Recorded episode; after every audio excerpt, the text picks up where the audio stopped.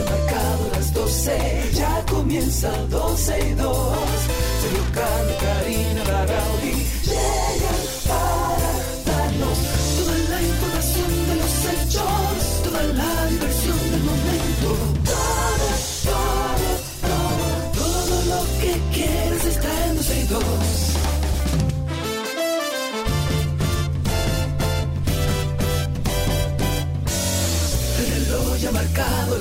12, ya comienza 12 y 2.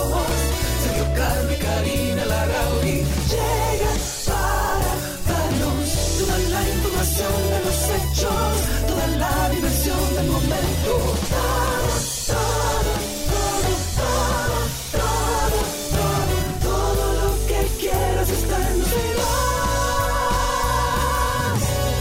Usted quiere está aquí en 12 y 2. Buenas tardes, bienvenidos sean todos ustedes, nuestros queridos amigos y familia que durante 14 años, casi 15, casi 15 años estamos juntos en esta emisora por el bien de todos, por el colectivo, por la información, porque fluyemos, porque mm, repartamos buenas energías. Amén, que Amén, así sea, qué cosa más linda. ya cumplimos Dios 15 mío. años, solo para que lo recuerden. Sí, yo sé. Ya, ya, ya somos adolescentes. Vamos a empezar, señores, inmediatamente recordándoles primero que estamos en vivo a través de nuestra página 12y2.com, pero además hablando del censo, porque finalmente empezaron a salir los resultados del censo. Ya la ONE anunció hoy que en República Dominicana hay 10 millones 760 mil 28 habitantes. Esto de acuerdo con los datos preliminares del décimo Censo Nacional de Población y Vivienda. Los datos que dieron a conocer en el día de hoy durante un encuentro con la prensa ahí en el Banco Central hablan de cifras como de esa cifra que les di, de 10.760.000 habitantes, de esa cifra, 5.437.094 son mujeres, o sea, el 50.5% son mujeres en la República Dominicana y 5.322.933 son hombres. O sea que eh, hay más mujeres que hombres en este país. Sí, señor. Y por suerte, en un 49.5% para los hombres, así está dividido. Un Bueno, pues 50.5% muy mal- mujeres. la política está muy mal eh, representada. Claro que en está este muy país. mal hace rato. Muy mal representada. Muy porque si mal son, representada. Si la mayoría de la población dominicana eh, se compone por mujeres, eso quiere decir que tiene que haber la misma cantidad de mujeres en la política que hombres. Y eso no es así. Los hombres predominan en la política. Claro, incluso por encima de la ley. Lo importante es que esta noticia está en desarrollo. Van a seguir saliendo informaciones más específicas de este censo que se hizo en nuestro país y que todos ansiábamos ver los resultados. Ok, vámonos con el Tribunal Constitucional que aprobó, oigan bien, aprobó que sea el defensor del pueblo quien realice los trámites en los expedientes sobre no ejecuciones de sentencias. Esta aprobación se lleva a cabo con la intención de que el funcionario sea quien ejerza sus facultades constitucionales y legales en favor de los ciudadanos cuyos derechos estén siendo afectados en el caso de que las partes no lleguen a un acuerdo dentro de un procedimiento de conciliación o que se incumpla el acuerdo a que se llegue. Este apoderamiento del defensor al defensor del pueblo se basa en atribuciones constitucionales y legales, como dice la misma nota de prensa. El Tribunal Constitucional dijo que de acuerdo con la Carta Magna, la función esencial del defensor del pueblo es contribuir a salvaguardar los derechos fundamentales de las personas y los intereses colectivos y difusos eh, establecidos en la Constitución y las leyes en caso de que sean violados por funcionarios u órganos del Estado, por prestadores también de servicios públicos o particulares que afecten intereses colectivos y difusos.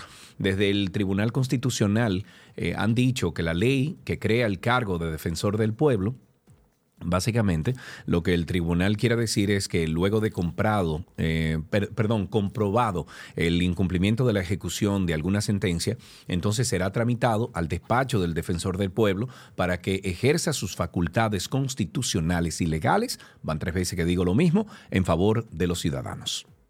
Ok, entonces hablemos un poco eh, y voy a rescatar esta noticia, me vuelo una, Sergio, porque como estábamos hablando de la mujer y ahora ya tenemos un número más claro de qué representamos en nuestro país y somos más de la mitad de la población de la República Dominicana y siguen con una deuda pendiente con la mujer en este país. Y de acuerdo con las informaciones compartidas por el Ministerio de la Mujer, semanalmente se realizan entre 10 y 15 rescates de mujeres que se encontraban en riesgo. Oigan bien, semanalmente se realizan entre 10 y 15 rescates, o sea, más de uno por día de mujeres que estaban en riesgo debido a la violencia en sus casas.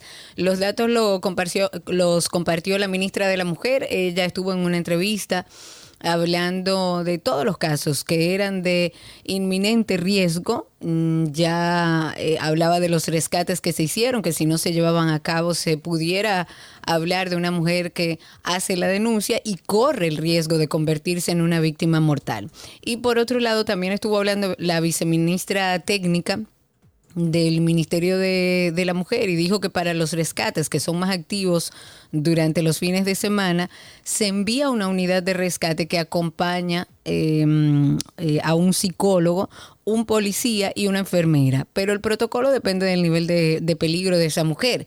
Según lo que estuvieron explicando, todo se puede lograr con una unidad del Sistema Nacional de Emergencia 911, Ministerio Público, y si es necesario, pues entonces se deriva a un centro de acogida al hablar sobre estos casos y al referirse a que muchas personas dicen que la violencia contra las mujeres va en aumento, esta funcionaria dijo que no hay más violencia, según ella, sino que existe más confianza de las mujeres en el sistema de protección y eso es una afirmación que vengo oyendo hace muchos años. Sí, digamos que confiamos en el sistema de protección, que en nuestro caso no es el sistema que más protege a las mujeres pero ¿cuándo es que vamos a ver bajar los casos? ¿Cuándo es que vamos a trabajar para que esto no suceda?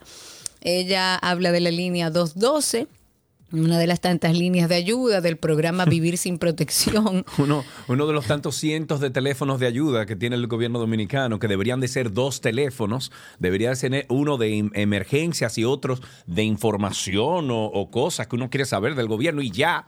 O sea, yo recomiendo que hagan el 911 este. para emergencia y el 811 entonces para todo lo otro. Exacto, pero bueno, por si no lo recordaban, 212 o asterisco, asterisco 212 del programa Vivir sin Violencia es Posible, que ya lleva dos años, abarca 29 provincias del país y recibe, según el ministerio, alrededor de 8 mil llamadas al año. Ahí en el mismo Ministerio de la Mujer confirmaron que han pasado de atender un 40% de las órdenes de arresto por violencia a un 90% de ellas. Pero además dijeron que han brindado 146 mil atenciones con abogados y psicólogos y que hay más de 2 millones 20 mil personas impactadas de los que 40% son hombres. Ok, tras las críticas o algunas críticas y cuestionamientos de los legisladores que conforman los principales partidos de oposición, los diputados han decidido posponer el conocimiento del proyecto de ley de presupuesto reformulado, porque los voceros del PLD y la FUPU criticaron la propuesta enviada al, por el Poder Ejecutivo, argumentando que existía una serie de contradicciones por los ahorros, las recaudaciones y nuevos préstamos anunciados. Por un lado, el vocero del PLD, Juan Julio Campos, dijo que el proyecto que pretende modificar la actual ley de presupuesto del año 2023, en vez de colocar partidas que solucionen las situaciones del, país, están incrementando la deuda pública. Campos cuestionó el planteamiento de la estimación de ingresos, ya que según su opinión están tomando más préstamos para sustentar este presupuesto, por lo que advirtió que la bancada de su partido se abstendría de votar. Algo parecido ocurrió con el vocero de la Fuerza del Pueblo, Omar Fernández, quien puso en tela de juicio las justificaciones en los aumentos de presupuesto reformulado presentado, ya que según él, y estoy citando, muchas de las razones que contempla el presupuesto no son reales en la actualidad. Omar Fernández dijo que debido a las contradicciones que existen en el proyecto remitido por el Poder Ejecutivo, la bancada de la Fuerza del Pueblo se opone a la aprobación porque es dañina para el país. Que por querer ser Cuidado con el gavilán, cuidado, bueno, señores, el Gavilán, o más bien la operación Gavilán, Pongámonos al día. El juez de la Oficina de Atención Permanente del Distrito ha impuesto medida de coerción contra los 12 implicados en la presunta red que borró fichas a más de 16 mil personas con antecedentes penales. De los 12, 5 no colaboraron con el Ministerio Público, así que para ellos se pidió prisión preventiva de 18 meses. Fue concedida a través de, de la jueza a Mártires Reyes, Alfredo Mirambux, Rubén Darío Morván, Alfredo Astacio Polanco y Domingo Julio Santana. Todos van a ser recluidos entre los centros de corrección y rehabilitación San Pedro de Macorís y Najayo. Y por otro lado, en torno a este caso, el fiscal titular de la provincia Independencia, fue suspendido. Ha salido en, redes sociales, el nombre de él es Sonia Adriano Rosario José. Él fue suspendido de sus funciones luego de ser investigado por la Inspectoría General del Ministerio Público por aparentes vínculos con esta red que borraba fichas. Esta información la ofrece la misma directora de persecución, Jenny Berenice. Dijo que se le sigue una investigación penal. Además, el Ministerio Público, y según la misma Jenny Berenice, no acostumbra a dar nombres hasta que no ha hecho la imputación preliminar del caso. Por eso, nuestra pregunta de por qué a estas alturas hay muchos de los nombres de los fiscales que no conocemos y dijo que se están profundizando las investigaciones con relación a otros posibles implicados y contra los que fueron beneficiados con la eliminación, porque no solamente los fiscales deberían tener y la policía y los involucrados desde el Estado, sino también aquellos que solicitaron que le fueran borrados sus antecedentes. Qué lindo. Y por supuesto con todo el tema de la alteración de antecedentes penales para someterlos a ambos, tanto el que lo, eh, lo pidió como el que se lo dio. Ok, ok, vámonos con una información de una muy buena noticia. El Ministerio de la Vivienda y Edificaciones anunció que construirá dos nuevos centros de rehabilitación psicosocial, uno ubicado en la provincia de la Altagracia, en Moca, Espaillat, eh, perdón, en la Altagracia y en Moca. La información fue dada a conocer por el ministro de Salud Pública, Daniel Rivera, quien habló sobre los alarmantes indicadores que vive la salud mental en la República Dominicana. Y según Rivera, el problema del detrimento del bienestar psicológico se ha ido acumulando por años y llegados a este monto, el Ministerio de Salud Pública se ha visto en la necesidad de intervenir en todos los niveles en los que una persona afectada mentalmente necesita atención. Estamos Qué tarde, bueno. muy Debería, tarde. Sí, muy tarde, pero deberían de ser 10 centros a nivel nacional. que- no, que además, existan. un, un proceso claro de dónde la gente puede llamar, dónde están los psicólogos que eh, pueden dar consultas a muy bajo costo o gratis, dónde está el, el trabajo de educación sobre salud mental. Aquí el 80% de la población entiende que la salud mental es un relajo, un disparate, que eso son ñoñería de la gente, que usted tiene una gente depresiva y usted le dice, párese de esa cama y se va a parar y es mentira. Aquí no se ha trabajado la salud mental, no tenemos eh, eh, nada armado, ningún criterio para intervenir a una sociedad que a gritos está pidiendo que le preste atención a la salud mental. Ojalá y este sea el inicio de otras cosas. En las inter- internacionales, el candidato presidencial, yo creo que esta ha sido una de las noticias que bueno, más eh, se ha mencionado en todos los medios internacionales, y es que el candidato presidencial de Ecuador, Fernando Villavicencio, él era muy conocido porque era muy abanderado de la lucha anticorrupción, además conocido por sus declaraciones contra las bandas criminales y el narcotráfico. Como muchos de ustedes deben haberse enterado, fue asesinado ayer en Quito en un ataque a tiros a la salida de un mitin político. Eso a poco más de una semana de las elecciones generales y en medio de una ola de violencia enorme que está afectando diversas partes de ese país. El presidente, que es Guillermo Lazo, ha tachado el asesinato como un crimen político, dijo que pretendía sabotear todo el proceso electoral, pero confirmó que se mantendría la fecha de los comicios, aunque con medidas de, de seguridad adicionales que incluía y que va a incluir un despliegue militar.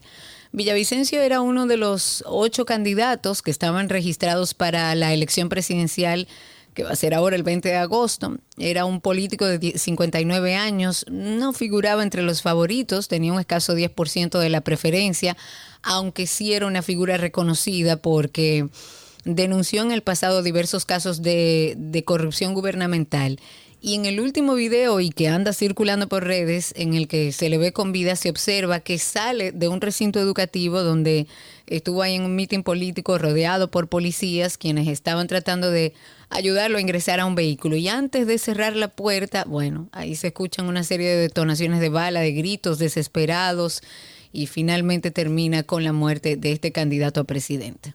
Eh, vámonos a la eh, no, vámonos con el gobierno dominicano que sugirió en el día de ayer al Colegio Dominicano que priorice, priorice la salud de los pacientes y llamó al gremio a un diálogo para discutir sus exigencias sin llegar a los paros de labores. La vicepresidenta de la República Raquel Peña y el ministro de Salud Daniel Rivera dijeron que el gobierno siempre ha tenido sus puertas abiertas para discutir las demandas de los médicos y de cualquier sector, por lo que instaron a un conversatorio que en soluciones para los médicos.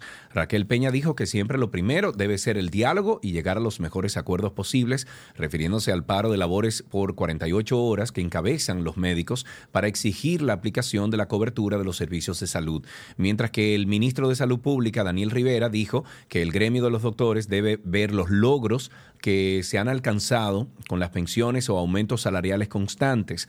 Rivera dijo que las propuestas del Colegio Médico Dominicano deben ser discutidas en el Consejo Nacional de la Seguridad Social porque es el escenario que conoce de primera mano las demandas de los médicos y que puede ofrecer soluciones concretas a las exigencias de los médicos para mejorar sus honorarios. Lo que pasa es que la conversación llega un momento en que nada, no, no avanza y hay que recurrir a otros métodos. Siempre lo he dicho aquí. Si hay que quemar goma, que sea el último de los recursos. Claro, lógico. Con, con, óyeme, con violencia, con agresividad y entorpeciendo la vida y el buen desarrollo del otro ciudadano que está tratando de hacer las cosas bien como usted, no es la forma. Siempre de forma pacífica se pueden solucionar las cosas. Bueno, vamos a hablar de un tema de salud que siempre es importante. El Ministerio de Salud Pública dijo que no tiene contemplada la instalación de un Banco Nacional de Piel y Tejidos esto pese a la precariedad que hay en el país para curar y atender la alta demanda de pacientes quemados. El ministro estuvo explicando que el plan tiene, o el plan que tienen es reforzar la unidad de quemados que funciona en el Hospital Ney Arias Lora en la unidad de quemados de la doctora Telma Rosario, el Hospital también pediátrico Arturo Grullón en Santiago. Él dijo y menciona parte de lo que dijo, dice, hasta ahora lo que tenemos en el plan es reforzar la unidad de Santiago y la unidad de la capital, reforzar estas completamente porque lo que se ha hecho es que inmediatamente aparece un caso, lo trasladan. Hmm, eh, vamos nosotros entonces, eh, Karina Larrauri, a hablar sobre las condiciones o más bien las coordinaciones realizadas por miembros del Cuerpo Especializado de Seguridad Fronteriza, el CESFRONT, porque autoridades de la comunidad haitiana han, han a ver, ¿cómo se dice eso? Han se Ancepitre. Bueno, recuperaron la escopeta marca Maverick calibre 12, la cual había sido despojada a uno de los soldados miembros de esta institución. Se están llevando a cabo las coordinaciones con el alcalde de la comuna Ancepitre Harry Bruno se llama, para que el arma sea entregada a representantes del Ministerio de Defensa de la República Dominicana. El pasado fin de semana, dos haitianos ocasionaron heridas de, de arma blanca y despojaron de la escopeta al militar. El soldado se encontraba en el puesto para centinelas número 03 y los extranjeros aprovecharon que éste se alejó un momento del lugar para atacar con su arma blanca. El miembro del CESFRONT fue herido en la mano derecha y llevado al hospital. Eh, donde fue atendido. Ok, en otro tema y algo que trae un caso que sucedió hace, eh, bueno, ya algún tiempo. La Corte de Apelación de la provincia de Santo Domingo ha confirmado la sentencia de 20 años de prisión contra el cabo Janly Disla Batista y contra Rafael Castillo Novas.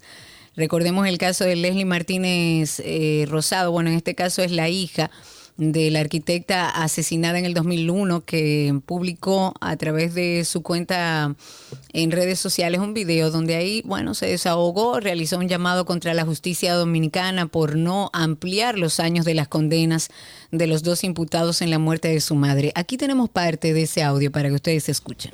Hola a todos, soy Leslie Martínez Rosado, una joven de 17 años. Estoy segura de que todos los que están viendo este video harían lo que fuera por sus padres. En mi caso, siento la obligación de hacer este llamado, de alzar mi voz en busca de justicia. Quiero compartir con todos ustedes un mensaje crucial aunque este tema sea difícil para mí.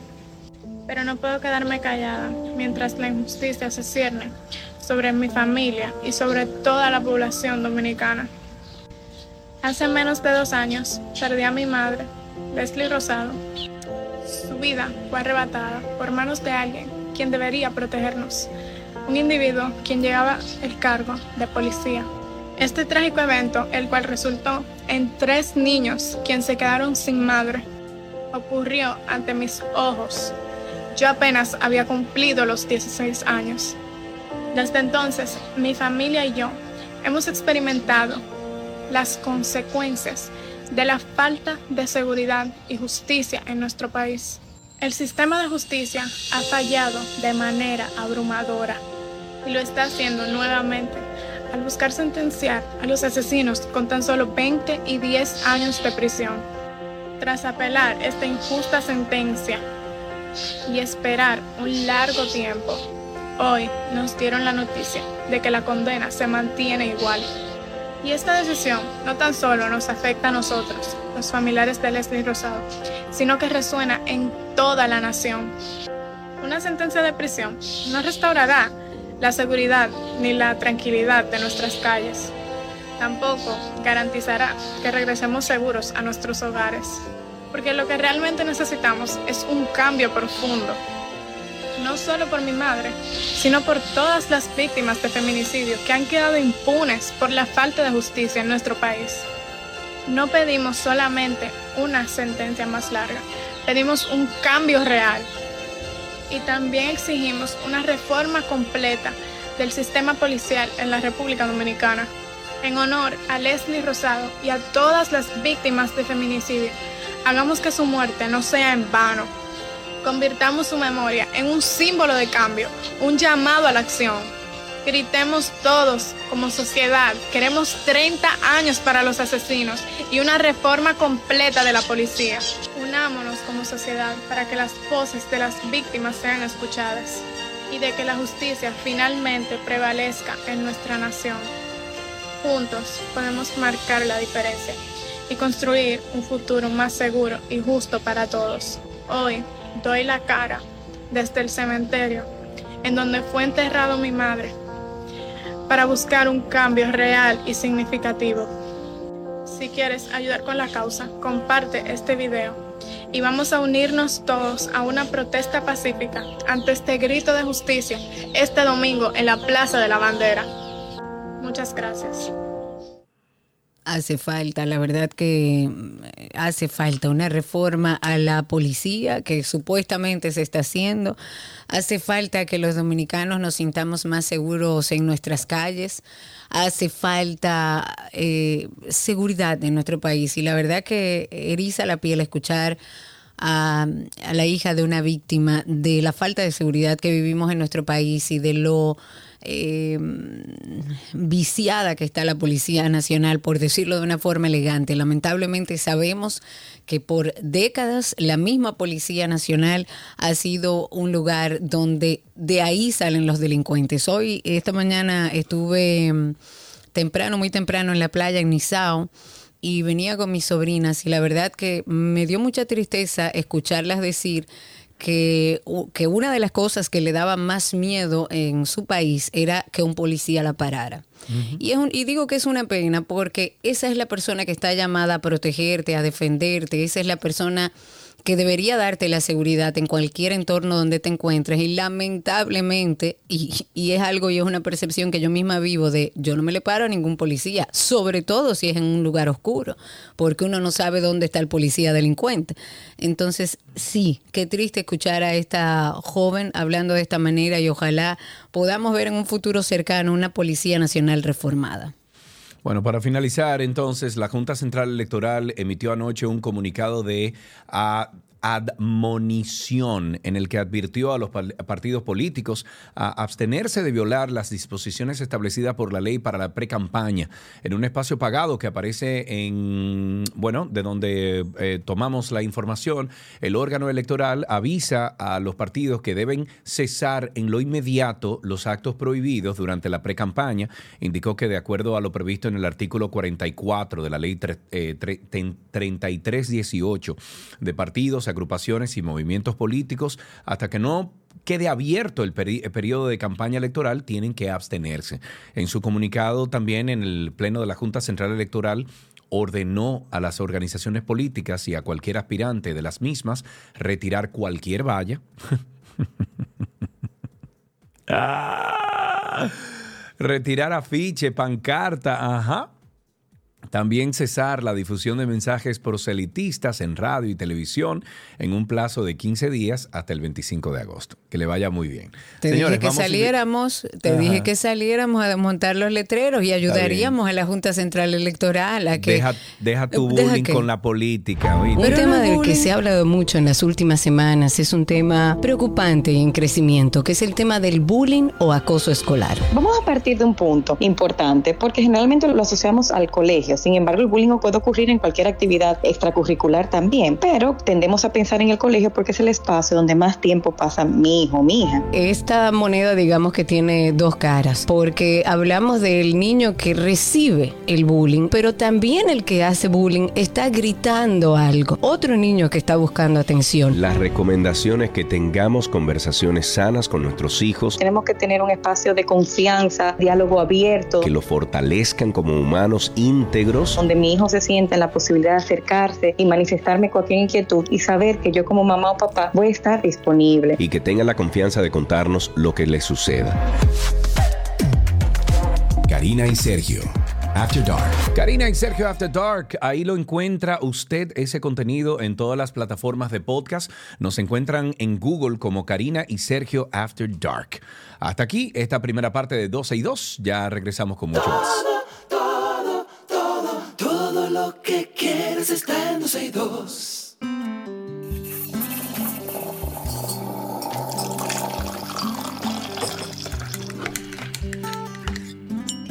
Uy, suena esa cucharita. Ese cafecito de esta mañana estaba de rico. Bueno, estamos en nuestro cafecito de las 12 y hoy les tenemos un plato fuerte, señores. Hoy le tenemos, si usted es amante del café, usted tiene que escuchar con detenimiento esta conversación, porque hoy aquí en nuestro cafecito de las 12, eh, de las 12, ¿Ah, ok, comí, comí espaguetis. En nuestro cafecito de las 12 y hoy jueves tenemos un segmento especial porque vamos a recibir a Ronald González, eh, arroba Café Santo Domingo, amante del café con más de 20 años de experiencia. Actualmente es el instructor del Instituto del Café Santo Domingo y encargado de baristas de Café Santo Domingo. Ronald, buenas tardes, bienvenido, ¿cómo estás? Excelente, excelente, muy bien. Aquí Muy feliz, de, estar aquí otra vez. Miren, yo le voy a decir una cosa a ti, a, eh, Ronald, y a ti, Karina. Creo que tengo demasiada energía hoy. Yo me voy a bajar un poquito porque tú el que está viniendo aquí, tanto tú, Karina, como Ronald, tienen una energía como bajita. No sé. Bajita, no sé, Ronald. tú no estás sé, un poco alterado. Yo llevo seis tazos de Vamos café. a ponernos intravenoso el café, a ver. Vamos a ver, ¿qué es lo que pasa? Ronald, bienvenido, ¿cómo estás? Excelente, muy bien. ¿Y ustedes qué, qué tal? Qué bueno, me alegro muchísimo. Placer tenerte aquí con nosotros nueva vez.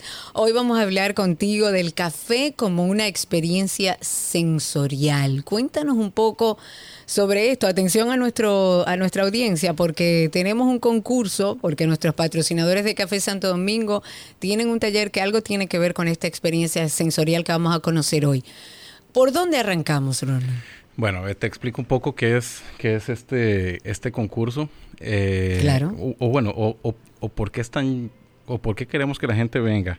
Realmente es, es, una experiencia de para entender el café de otro, desde otro lado. Normalmente nos tomamos el café y la gente lo prueba y realmente no le presta tanto atención a las características que tiene el producto. La idea con esto es enseñarle a las personas y que la gente entienda cuáles son los conceptos básicos para consumirlo, cuáles son esos puntos que nosotros tenemos que evaluar cuando probamos un café y todas esas características que tiene el café. Eh, A veces llegamos, probamos el café y simple y sencillamente le prestamos la atención a si es muy fuerte, si es muy suave, si está muy caliente si está muy frío. Pero hay muchos de estos, de estos factores que van a ayudarnos a que el café pues tenga mejor sabor o bien a que se dañe en el proceso, ¿verdad? Claro, claro. Eh, ¿Qué es el Instituto de, del Café? Porque quizás hay mucha gente que no lo conoce. Hablemos un poco de él. Bueno, el instituto es, es un centro donde capacitamos personas que simplemente quieren aprender de café, personas que, que quieren profesionalizarse o personas coffee fans, se podría decir, que llegan y que quieren ir a, a, entender o a, o a, comprender un poco más los conceptos del, del café. Eh, nosotros tenemos capacitaciones desde introducción al, al, café hasta cursos de catación de baristas y tenemos y ofrecemos experiencias para las personas que pues quieren entrar eh, más como un hobby al mundo del café y quieren empezar a entenderlo. Y con la experiencia es como la inyección de, de, de cafeína que les vamos a dar pues para que entren en este mundo tan interesante y tan maravilloso del café. ¿El sabor del café puede eh, variar, de acuerdo al origen, Ronald? Bueno, definitivamente. El, el, café, estamos hablando que es, es, es, un producto vivo cuando está en, las, en las fincas y el tipo de tierra, la altura, el clima, la cantidad de agua que reciba, pues esto van a ser factores que van a pues darnos ciertos sabores y pues en esta experiencia hablamos mucho sobre esto y le hacemos entender a las personas que no solamente está el sabor del café, sino que tiene demasiados atributos y que con estos atributos pues nosotros vamos a ir identificando pues la calidad del café y, y si es o si no es tan agradable para nuestro paladar. Recordemos que es cada, cada, persona va a sentir el café de una forma distinta. El café, mi mejor café no necesariamente es el mejor café para la persona que tengo al lado. Claro, lógico cada quien tiene como una experiencia distinta con el café, ¿no, Ronald? definitivamente, definitivamente. cada, cada persona pues va, va a tener percepciones, va a tener sabores y cuando lo está probando, pues va a ir identificando ciertas características. Como te dije, en, este, en, el, en, en la experiencia sensorial, lo que nosotros hacemos es utilizar los sentidos se podría decir, y, y con cada sentido vamos a ir evaluando cosas distintas o atributos distintos del café y lo que buscamos es pues que la gente entienda, que lo comprenda, pues para que cuando llegue y lo prepare, pues eh, identifique mejor esos sabores. Claro. ¿Qué habilidades y cuánto tiempo necesitamos nosotros para llegar a disfrutar del café como lo, lo disfruta un barista como tú? Bueno, muchos años, pues ese hombre tiene 20 años probando café, Karina. O sea, esa sensibilidad de decir, ay, esto tiene chocolate, tiene cosas de no sé qué, y te dice todo lo que tiene el café. Yo te voy a dar un ejemplo, Karina Larrauri, antes de que Ronald te conteste ya desde su punto eh, de experiencia. Ahora, ¿cuánto vino te tienes tú que beber diferente para tú saber cuál es el vino que te gusta? Entonces lo mismo con el café, me imagino yo. Es lo mismo, claro. Definitivamente, definitivamente. Lo único que con el vino tú sales loco de cualquier clase de cata y, bueno, y con el café brincando. Y con, dolor de cabeza el día siguiente. No, realmente, realmente con el café, bueno, el, ser, uno no nace catador, ¿verdad? El, eh, uno se desarrolla, uno tiene que empezar a desarrollar los sentidos, tanto la parte olfativa como la parte del gusto hay que desarrollarlos, porque se encuentran demasiados sabores y cada, cada sabor, pues tenés que descubrirlo. Cuando te llega el sabor al café, Karina mencionó chocolate.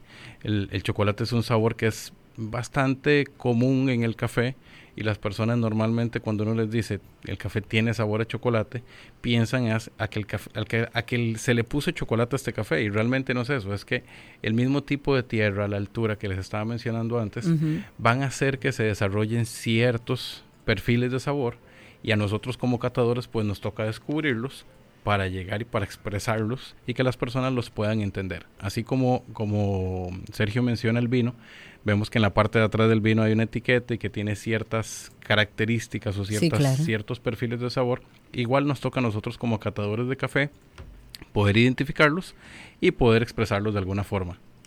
Me encanta, me encanta todo esto y esto es una experiencia, esta experiencia sensorial a la que vamos a invitar a nuestros amigos oyentes porque nuestros patrocinadores de Café Santo Domingo van a tener un taller sumamente interesante de esto, de esta experiencia sensorial, solamente para nuestros oyentes de 12 y 2. El taller va a ser el 14 de septiembre de 3 a 5 de la tarde y si ustedes quieren participar de, este, de esta experiencia sensorial con Café Santo Domingo, solamente tienen que llamar a nuestro teléfono. Ahora, que ahí lo va a levantar Alan, al 829-236-9856. Las personas escogidas podrán ir con un acompañante a disfrutar de esta experiencia sensorial. Pueden llamar desde ahora que ahí Alan están tomando todos los datos. Yo estoy entusiasmado con esto del café y más con, algo, con una actividad tan chévere que pone, que organiza eh, Café Santo Domingo. Ronald, muchísimas gracias por todas las informaciones y por esta conversación. Nos encanta escucharte por aquí. Muchas gracias. esperemos venir la próxima vez por acá también, ¿verdad? Y tener a esas personas allá, ¿verdad? En el instituto. Claro. Y que disfruten bastante y que aprendan bastante. Me gusta eso, Ronald. Muchísimas gracias. Ronald González eh, es amante del café por más de 20 años de experiencia y actualmente es el instructor del Instituto del Café Santo Domingo y encargado de barista de Café en Santo Domingo. Hasta aquí nuestro cafecito de las 12 que les llegó a ustedes gracias a Café Santo Domingo, lo mejor de lo nuestro.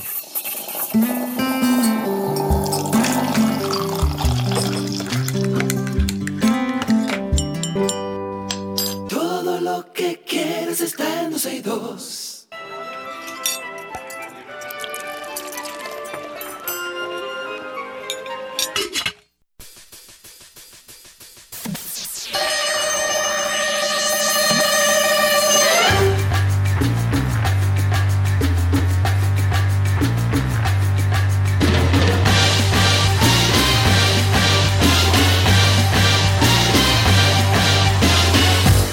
sabes que lo grande de todo, que cuando salga la nueva Misión Imposible y la gente vaya al cine a verla o la vea en su casa, cuando suene eso le va a dar hambre, porque eso es lo de Nico. sí, es hambre lo que le va a dar. Nico, ¿cómo estás? ¿Te imaginas? Bueno, súper bien. ¿Te imaginas eso? Eh, que, realmente suceda, que la gente esté en el cine y diga, uy, me está dando hambre. Y empieza a sonar la canción, uy, qué hambre. Ahora me acuerdo que Nico una vez dijo. No, o que sea como el subconsciente ahí, que tú no sabes qué, por qué, pero que automáticamente te da hambre. Eso, no importa, échenle la culpa a Nico. Nico está con nosotros para seguir con esta semana de recetas con plátano maduro. Hoy, ¿qué preparamos, Nico? Vamos a preparar eh, plátanos al caldero. Ay, Dios mío, qué cosa tan buena.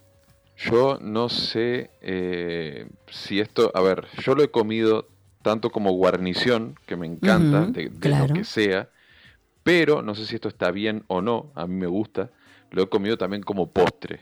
Le pongo una bola de helado. No, no, no, no, no, eso no es parte de nuestra cultura, no, no, no. Con una bola de helado. Sí, una bola de helado de vainilla. Es buenísimo. Tendría que probarlo. Medio tibiecito el plátano y la bola de helado. Por eso digo, no sé si eso está bien o no. Evidentemente, eh, culturalmente. como tú dices, culturalmente no exacto correcto, ¿no? O bueno, no sé. Pero, pero bueno, pruébenlo, pruébenlo y después me dicen. Voy a probarlo, si no, ok. Si no les gusta, no, no me tiren odio tampoco. Si no les gusta, busque el arroz, la bichuela y el pollo y olvídese del helado. olvídese del postre y nada, y vuelvo a comer. bueno, lo que vamos a necesitar es plátano maduro, como toda la semana. Lo único que no que no estén demasiado maduros para que no, se haga como un puré en la preparación, sino que mantenga un poquito la, textura. Vamos a necesitar también mantequilla, azúcar, eh, preferiblemente azúcar eh, crema o morena. Si no tienen este tipo de azúcar, pueden utilizar azúcar blanca sin problema. Vamos a necesitar también canela, en este caso en rama, clavo dulce, un poquitito de vainilla, yo siempre recomiendo que utilicen el, extracto de vainilla, el que es eh, negro, que normalmente incluso viene en unas, en unas botellitas o en unos recipientes eh, pequeñitos, porque se usa, es tan fuerte que se usa muy poquito. ¿no? Y no la vainilla eh, que se le llama vainilla, que es blanca, que viene en, hasta por galón. Vamos a utilizar el que es chiquitito y que es extracto puro de vainilla. Vamos a necesitar también agua, y por último, esto es opcional, a mí es un toque que me gusta mucho, un chorrito de, eh, de ron. También pueden utilizar algún vino dulce, cualquier licor que tengan por ahí le va a ir súper bien. A mí me gusta ese toquecito de, del rom que es bastante fuertecito. Entonces, para la preparación, bastante fácil. Vamos a necesitar una olla o un sartén que sea profundo. Em, tengan en cuenta que la profundidad tiene que ser por lo menos eh, que supere una pulgada o media pulgada el grosor del plátano. Vamos a tomar el plátano, lo vamos a pelar y lo vamos a cortar eh, del tamaño que más nos guste. Por ejemplo, a mí me gusta cortarlo que quede bastante grandecito, entonces si el plátano es de un tamaño normal, lo corto normalmente en tres eh, o en dos. Lo pueden cortar también un poco más pequeño, obviamente cuanto más pequeño lo corten, más rápido va a estar listo. O sea que ahí pueden jugar un poquito con los tiempos también.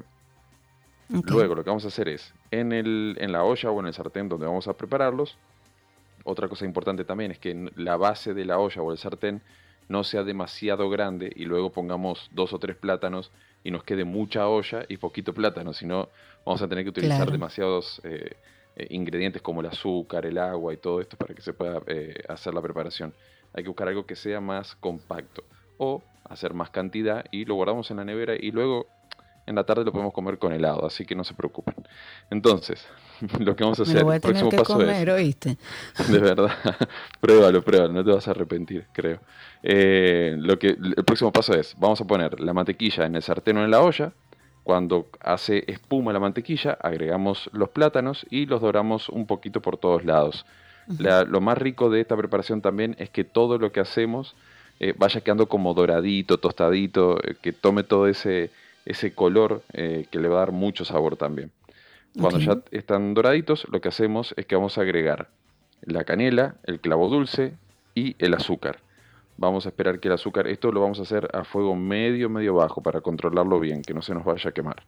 Vamos a esperar a que el azúcar se vaya caramelizando de a poco. Ya cuando toma un color em, marrón pero bien clarito, no, no dejemos que, que, llegue a un caramelo muy oscuro porque si no puede quedar muy amargo lo que vamos a hacer es que vamos a agregar el agua.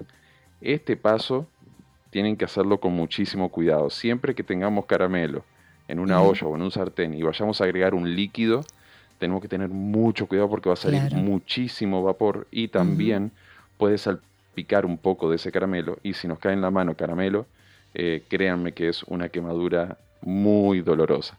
O sea que vamos a agregar el agua, preferiblemente con una jarrita, algo que sea un chorro eh, controlado, lo agregamos de a poquito, no todo junto. Y ya cuando tenemos todo ese líquido eh, ahí tranquilito, que sabemos que no nos vamos a quemar, entonces removemos un poquito la preparación para que se junten los ingredientes nada más, para que se, mezclen bien.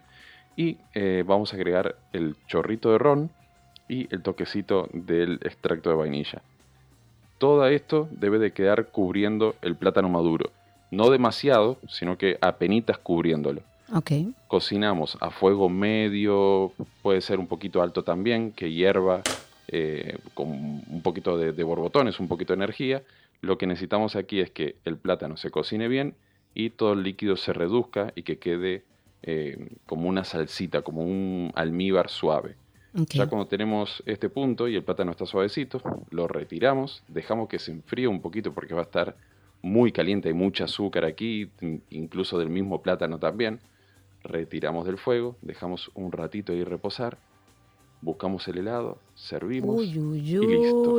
Señores, ha venido un uruguayo a nuestro país a enseñarnos una forma diferente de comer el plátano al caldero como postre. Lo voy a intentar y voy a ver si realmente podemos adquirir esta nueva costumbre y esta nueva forma de comer el plátano al caldero. Me encantó. Nico, muchísimas gracias. Lo, si funciona, lo patentamos. Pues plátano 12 y 2.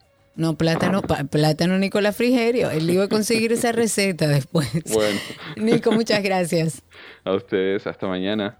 Un abrazo grande, Nicolás Frigerio estuvo con nosotros. Recuerden que lo consiguen en redes como arroba Nico el Chefo. Y hasta aquí nuestra receta del día.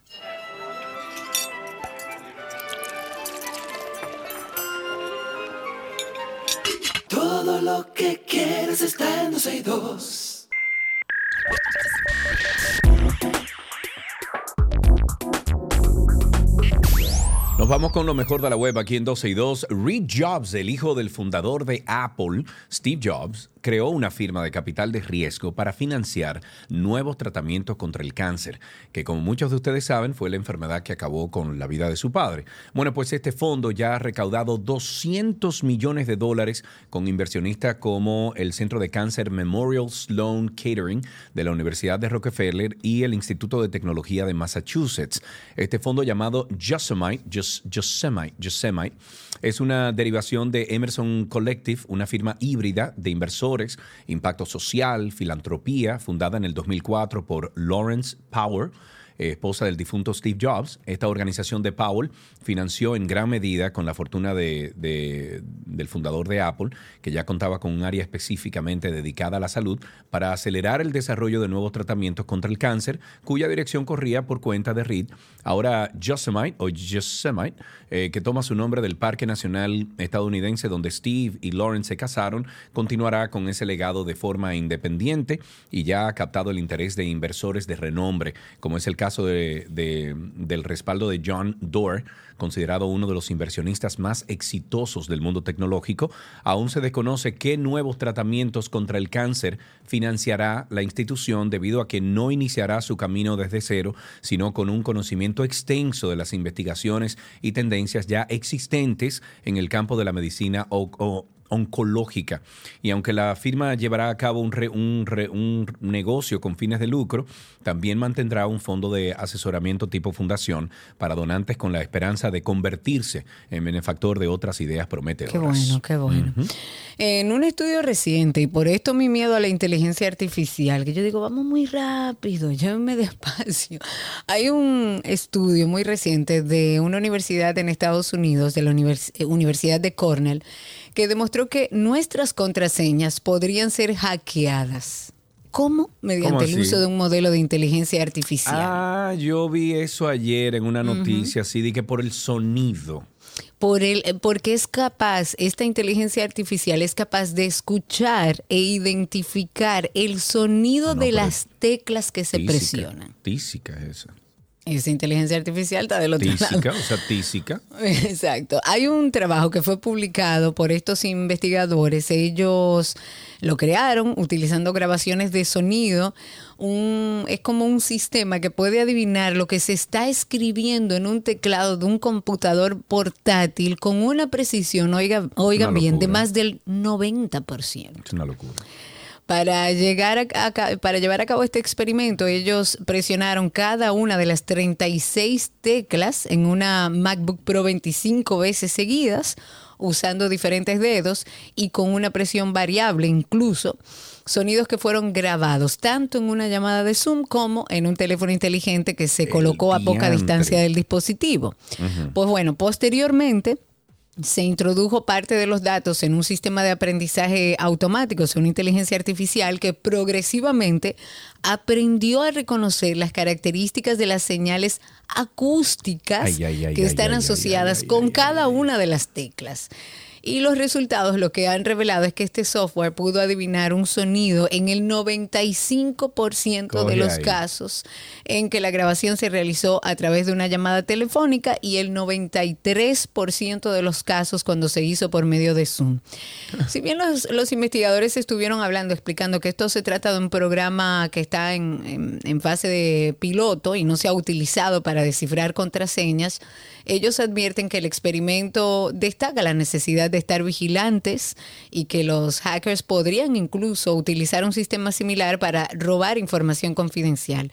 En esa línea, recomiendan utilizar contraseñas biométricas cuando sea posible o la activación de sistemas de verificación de dos pasos, porque de lo contrario, usted va a tener problemas. Se aconseja también usar la tecla mayúscula para crear una combinación de mayúsculas y minúsculas, números y símbolos, para que de esta forma, tal como siempre nos recomiendan que pongamos las, las contraseñas, sea más difícil para una inteligencia artificial como esta descifrar sus claves. Ya tú sabes el lío. Señores, miren, algo que no necesita inteligencia artificial y más bien lo que hace es contribuir con tu inteligencia emocional. Hey, After dark. ¿Viste? ¿Viste cómo quedó eso? Ok, escuchen esto. Este es uno de los episodios que podría ayudar con su inteligencia emocional. After Dark. Tú entiendes, Karina, que tú has sufrido un miedo irracional de estar, por ejemplo, en lugares de donde es difícil escapar, espacios exteriores o cerrados y con mucha gente, muy concurridos. Mire, Sergio, la respuesta es sí. Yo te pregunto esto porque este es uno de los síntomas que puede sufrir una persona que atraviesa eh, la agorafobia. Definitivamente cuando vamos a hablar de agorafobia tenemos que entender que es una sensación difusa, desaprensiva que se desata en tu cuerpo, en tu cerebro, donde tú tienes miedo no solamente a espacios abiertos, sino a estar en cualquier espacio donde tú no te sientas seguro. Es un tema que tenemos que tratar, que tenemos que hablar, porque mucha gente no lo entiende, le suceden cosas como esta, me da miedo manejar, me da miedo hacer cosas que hacía antes, me da miedo estar en un grupo grande de personas. ¿Se puede uno sanar de la agorafobia y de la ansiedad? Sanar, sanar, así como que desaparezca, pues. pues, pues.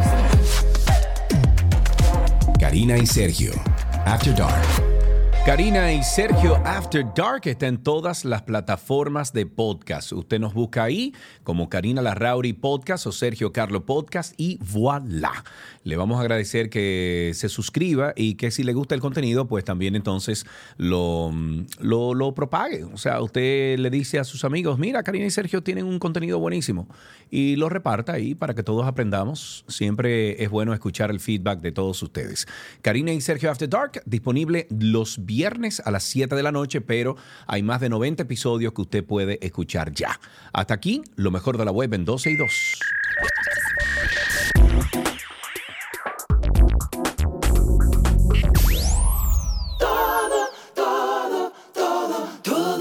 Que quieres está en 12 y 2. Let's go, let's go now.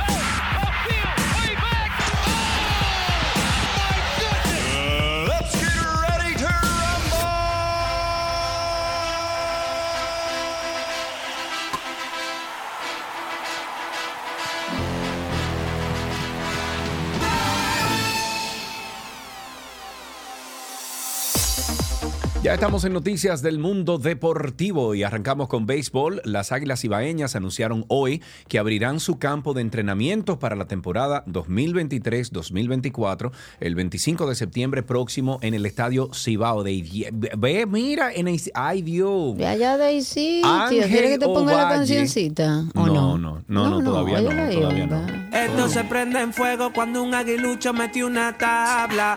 No.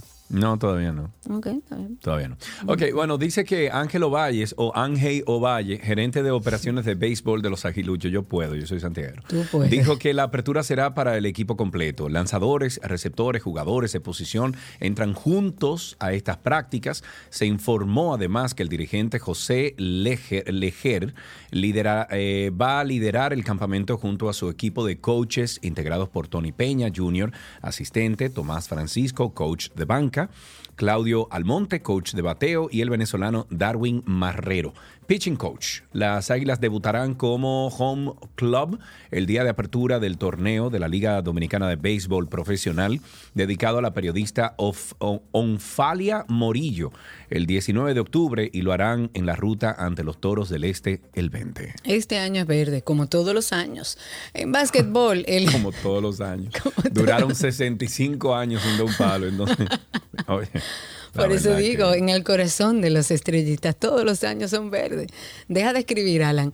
El escolta All-Star de Timberwolves de Minnesota, Anthony Edwards, fue multado con 50 mil dólares por la NBA por un arrebato luego de un partido tras la expulsión del equipo de los playoffs en Denver.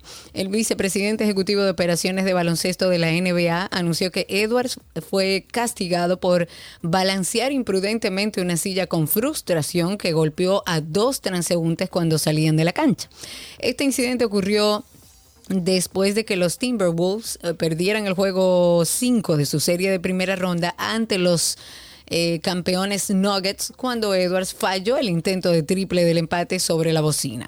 Edwards fue citado inicialmente por la policía de Denver por un delito menor de agresión en tercer grado. Sin embargo, en su defensa, el jugador dijo que la silla estaba en su camino y él solo la movió de allí. en fútbol, Al Nazar jugará al final de la Copa Árabe de Campeones tras vencer anoche al, al Shota o Shorta iraquí con un gol de penalti de Cristiano Ronaldo, el conjunto saudí alcanzó la final del torneo por primera vez en su historia y espera al ganador del duelo entre el Al Hilal y el Al Shabab. Ay, también Riyad. Ronaldo se ha convertido en el máximo anotador del campeonato de esta campaña con cuatro goles al superar los tres tantos de su ex compañero Karim Benzema. El equipo cuenta con varias estrellas europeas en su plantel. ¿Cómo? Benzema. Benzema, ok, Benzema. El equipo. Benzema. Ah, ben, Benzema. Acento en la, la última serie. ¿Y por qué no tiene acento entonces? Benzema. Bueno, porque así que se pronuncia, no lleva acento. Bueno, pero termina en vocal. Yo no soy adivino. Déjame sacar mi bolita mágica aquí para yo saber. El equipo cuenta con varias estrellas europeas en su plantel como eh, Sadio Mané, Marcelo Brozovic y Alex Te Ya tú sabes los nombres que vienen por ahí en toda esta temporada. ¿Todos los qué? Los nombres Ah, como los, tenitas. bueno, en voleibol, la Selección Nacional de Voleibol Femenina de la República Dominicana mantiene su paso firme hacia la conquista de su tercera corona consecutiva en la Copa Panamericana. Esto luego de vencer esta madrugada 3 sets por 0 a México en un juego que corresponde al grupo B. Hoy, a las 8 de la noche, nuestras caribeñas saldrán a la cancha a enfrentarse a las anfitrionas de Puerto Rico en otro clásico choque de voleibol femenino. Ahora, las jugadoras de República Dominicana se mantienen invictas con marca de tres ganados sin derrotas en lo que va de esta vigésima Copa Panamericana. El partido tuvo una duración de una hora once minutos. El ataque de las triunfadoras fue guiado por la veterana Betania de la Cruz, quien logró 13 puntos, seguida de Geraldine González con 8, Brayelin Martínez en su debut anotó 7 y Cándida Arias con 6 y Gaila González con 5. Ok, vámonos entonces con una noticia de tenis y es que Peter Bertrand doblegó ayer a su compatriota Nick Hart durante la celebración del RD Open 2023, considerado el torneo ATP Challenger más grande de América Latina y el Caribe, en la justa que se jugó en las pistas de tierra batida verde del Santo Domingo Tennis Club, la bocha, como se llama. Beltrán pudo alzarse con la victoria en la primera ronda del conocido evento. Peter Bertrand se medirá hoy por primera vez al tenista brasileño Felipe Meligeni Alves, sexto preclasificado. Este evento significa mucho para el desarrollo del tenis centroamericano y sudamericano. Desde su inauguración el año 2015, encontró a campeones argentinos como Guido Andreossi en el 2016 y Pedro Cachín en el 2022. Cachín, eso es argentino también. Sí. Cachín, sí. En el 2018 se coronó Cristian Garín representando a Chile y por su parte, que debería de ser de su parte, de su parte el peruano Juan Pablo Varillas hizo lo suyo en el 2019. Antes de cerrar deporte, siempre recordarles nuestro podcast de Karina y Sergio After Dark. Yo que soy madre, sé que cuidar supone un esfuerzo mental, señores, porque a veces ese esfuerzo mental que implica ser madre, que implica llevar una familia, no lo tomamos en cuenta como que a veces hablamos del estrés de otras cosas. Por esto quisimos dedicarle un episodio a la sobrecarga familiar que tienen las mujeres al ser madres y al mismo tiempo trabajar y hacer muchísimas cosas. Hay un viejo presagio que la mujer puede con todo, que la mujer puede con eso y más. Y no, ella puede, pero no tiene que. La visión de que ser poderoso es poder con todo es completamente arbitraria. Ser poderoso es tener límites, ser poderoso es tener permisos, ser poderoso es también saber cuándo delegar. ¿Has sentido algún tipo de sobrecarga algún día? Sí, sí, sí, sí, y mil veces sí. Karina y Sergio, After Dark. Karina y Sergio After Dark en absolutamente todas, oiga bien, todas las plataformas de podcast. Ahí nos pueden encontrar. Hasta aquí, Deportes en 12 y 2.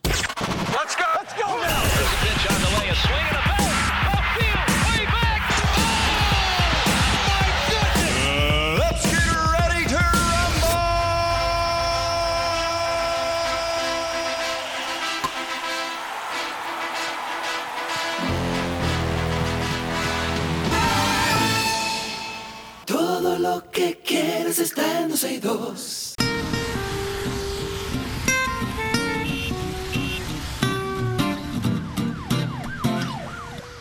Ya estamos en tránsito y circo. Esto, bueno, usted se lo conoce. Usted llama al 829-236-9856. 829-236-9856. Cuéntenos cómo está la calle, el tránsito, el circo, los motores, las imprudencias o los lugares donde está tranquilo para circular en el día de hoy. Eh, habíamos hablado del censo, vamos a lo largo del programa y a medida que vayan saliendo las informaciones de estos resultados, compartiéndolo con ustedes. Ya hablamos de que somos casi 11 millones de dominicanos, ya dijimos que más del 50% son mujeres. Ahora, de acuerdo con estos resultados del décimo censo de población y vivienda, las cinco provincias más pobladas del país son Santo Domingo, evidentemente, Santiago, Distrito Nacional, San Cristóbal y La Altagracia. Santo Domingo tiene 2.769.559 habitantes. Santiago tiene 1.074.648. El Distrito Nacional con 1.029.110. En el caso de San Cristóbal hay 688.828 y en La Altagracia 446.060 habitantes. Mm, ok. Bueno, 829-236-9856, 829-236-9856. Yo honestamente, Karina, pensé que, mm, que esa, mm, ¿cómo se llama esto? Que, que el censo iba a arrojar otros resultados. Léase que éramos como 12 millones en vez de 10. Me los bueno, somos casi 11, son 10 millones 700, somos casi 11. Eh, ¿Qué mm. más o menos ha sido el número en cada uno de los censos? 10, 10 millones, 10 millones y algo. Entre 10 y 11 nosotros hemos estado en las... Es que 10 millones hace mucho tiempo que éramos 10 millones. 10 millones 760 mil 28. Bueno, no sé. A mí me parece que, que 10 millones es poco. ¿Usted está de acuerdo con lo que dice Sergio? Llame al 829-236-9856. 829. Aquí se pare mucho, Karina. Aquí se pare mucho en este país.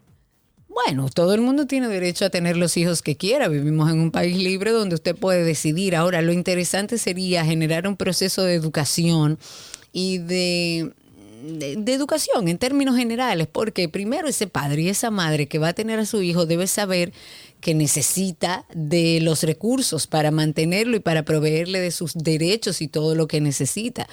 Pero además esos padres tienen que saber que tienen obligaciones frente a ese niño y frente al Estado para con ese niño, para ver si así logramos que no es que dejen de tener hijos, sino que los tengan con la constancia y la seguridad de que pueden darle calidad de vida y educación. Tenemos dos llamaditas, tenemos a mi tocayo Sergio primero y después nos vamos con Pacheco. Vamos Sergio, adelante tocayo. Tocayo, buenas tardes. Sergio de Saludos, cuéntanos. Karina, totalmente de acuerdo con lo que acaba de decir sobre los hijos que podamos tener. Y también estoy totalmente... No, no, no, no tengo no pero. ¿Por qué va a poner un pero? Ah, ya, se eh, fue. Ah, no, perdón, perdón, perdón. Y Sergio, totalmente de acuerdo también con lo que tú dijiste. No creo que somos 10 millones. aquí, aquí está mal contado. Señores, pero 10 millones hace como 10 años que se hizo un censo. 10 millones fue cuando, cuando Balaguer. Y hay un, algo, el, margen, el margen de error de esta, de esta medición, ¿cuál es? Eso sería bueno averiguar cuál es el, el margen de error.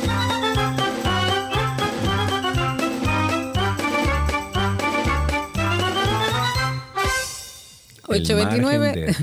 Exacto. 829, ese es el margen de error. 829-236-9856. Cuéntenos cómo está todo allá afuera. Mientras tanto, hablemos de la Policía Nacional, que también eh, se ha hablado mucho, las estadísticas ahora presentadas por la policía en su página web establecen que entre los meses enero-junio de este año se han reportado el robo de 221 vehículos de cuatro ruedas y 1.316 motocicletas. Solo en el Gran Santo Domingo se robaron 120 vehículos y 490 motores, seguido por supuesto de Santiago, donde fueron robados 52 vehículos y 208 motores. Estos vehículos fueron robados, según estas estadísticas, de 12 de la medianoche a 12 del mediodía. De acuerdo con las informaciones, Los lunes, señores, se robaron 34 vehículos y 191 motores de dos ruedas y así siguen con los martes, miércoles y van dando los días y la cantidad de vehículos sustraídos en nuestro país. Está muy interesante estas estadísticas que va presentando la policía. Eh, hay que ver desde dónde y desde qué base de datos sale, pero está interesante. Hay dos llamadas. Tenemos a Pacheco que tiene un ratito esperando y Natalia. Vamos con Pacheco. Adelante, Pacheco. Adelante, adelante, Pacheco. Adelante. 335, adelante, Pacheco.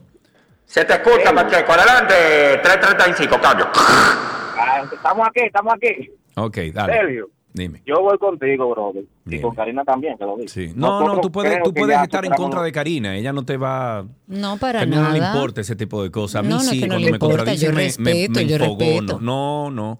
Cuando me contradicen, No, me enfogono. Adelante.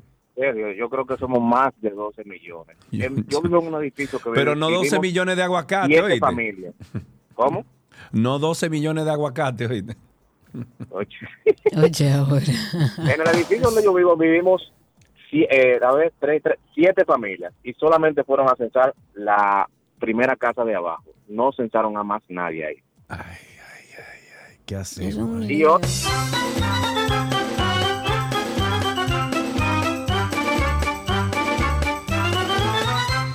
Ahí hay otra llamadita. Está nuestra amiga Natalia en la línea. Buenas tardes, Natalia. Cuéntanos. Hola, buenas tardes, ¿cómo están? Saludos. Eh, yo estoy de acuerdo con Sergio. Mm. En, en mi edificio no censaron. En mi círculo cercano, nadie, a- o sea, a nadie visitaron. Yo no sé dónde que están los 10 millones. Yo tengo que voy a cumplir 42 y tengo como 39 oyendo que somos 10 millones. Debemos, debemos andar como por los 14 millones. Yo creo que estamos por Que encima hagan de la- otro censo. Yo Qué creo que. no, hombre, no de ideas. Ay, no de idea, por favor, no. No, no, no, no. Ya está bueno. Eh, mira, aquí nos está diciendo alguien de nuestro equipo que no la contaron tampoco a ella. No, y yo tengo también la certeza de que a mucha gente dentro del lugar donde vivo tampoco lo censaron. Eh, eso fue un tema muy hablado, muy conversado, muy discutido en redes sociales mientras estaba realizando el censo.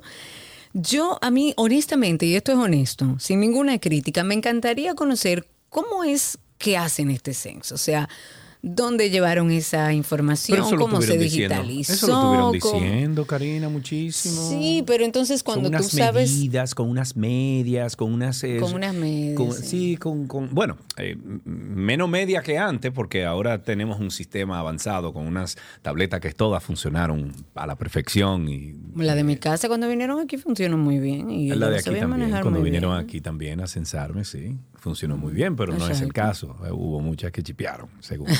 bueno. Sí. 829-236-9856. 829-236-9856. Señores, yo sigo confusa porque los mil pesos que se le van a dar a los padres y madres por cada niño que van a llevar al ¿Qué colegio, pasó según ahora? el gobierno, no, no, no, según el gobierno era para que compraran todo lo que necesitaban o, o ayudarlos a que compraran lo que necesitaban para ir al colegio, para incentivar a que lleven a sus hijos al colegio.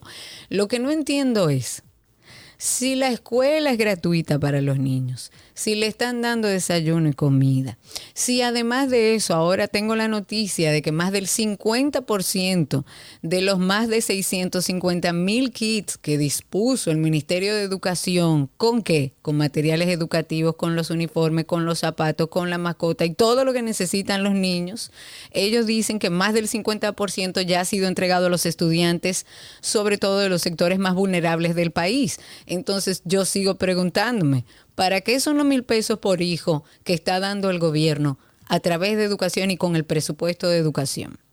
Porque según las informaciones que comparte el Ministerio de Educación y según lo que se ha dicho el mismo presidente, es para que los padres puedan comprar las cosas que necesitan sus hijos. Pero si el gobierno Ejé. se lo está dando todo, Dime. ¿para ejé. qué son los mil pesos? Porque es que Ejé. genera, de verdad, genera suspicacia. Suspicacia, no me diga. Vamos Sí, a ver si a José suspicacia. le genera eh, suspicacia. José, buenas tardes, ¿cómo estás?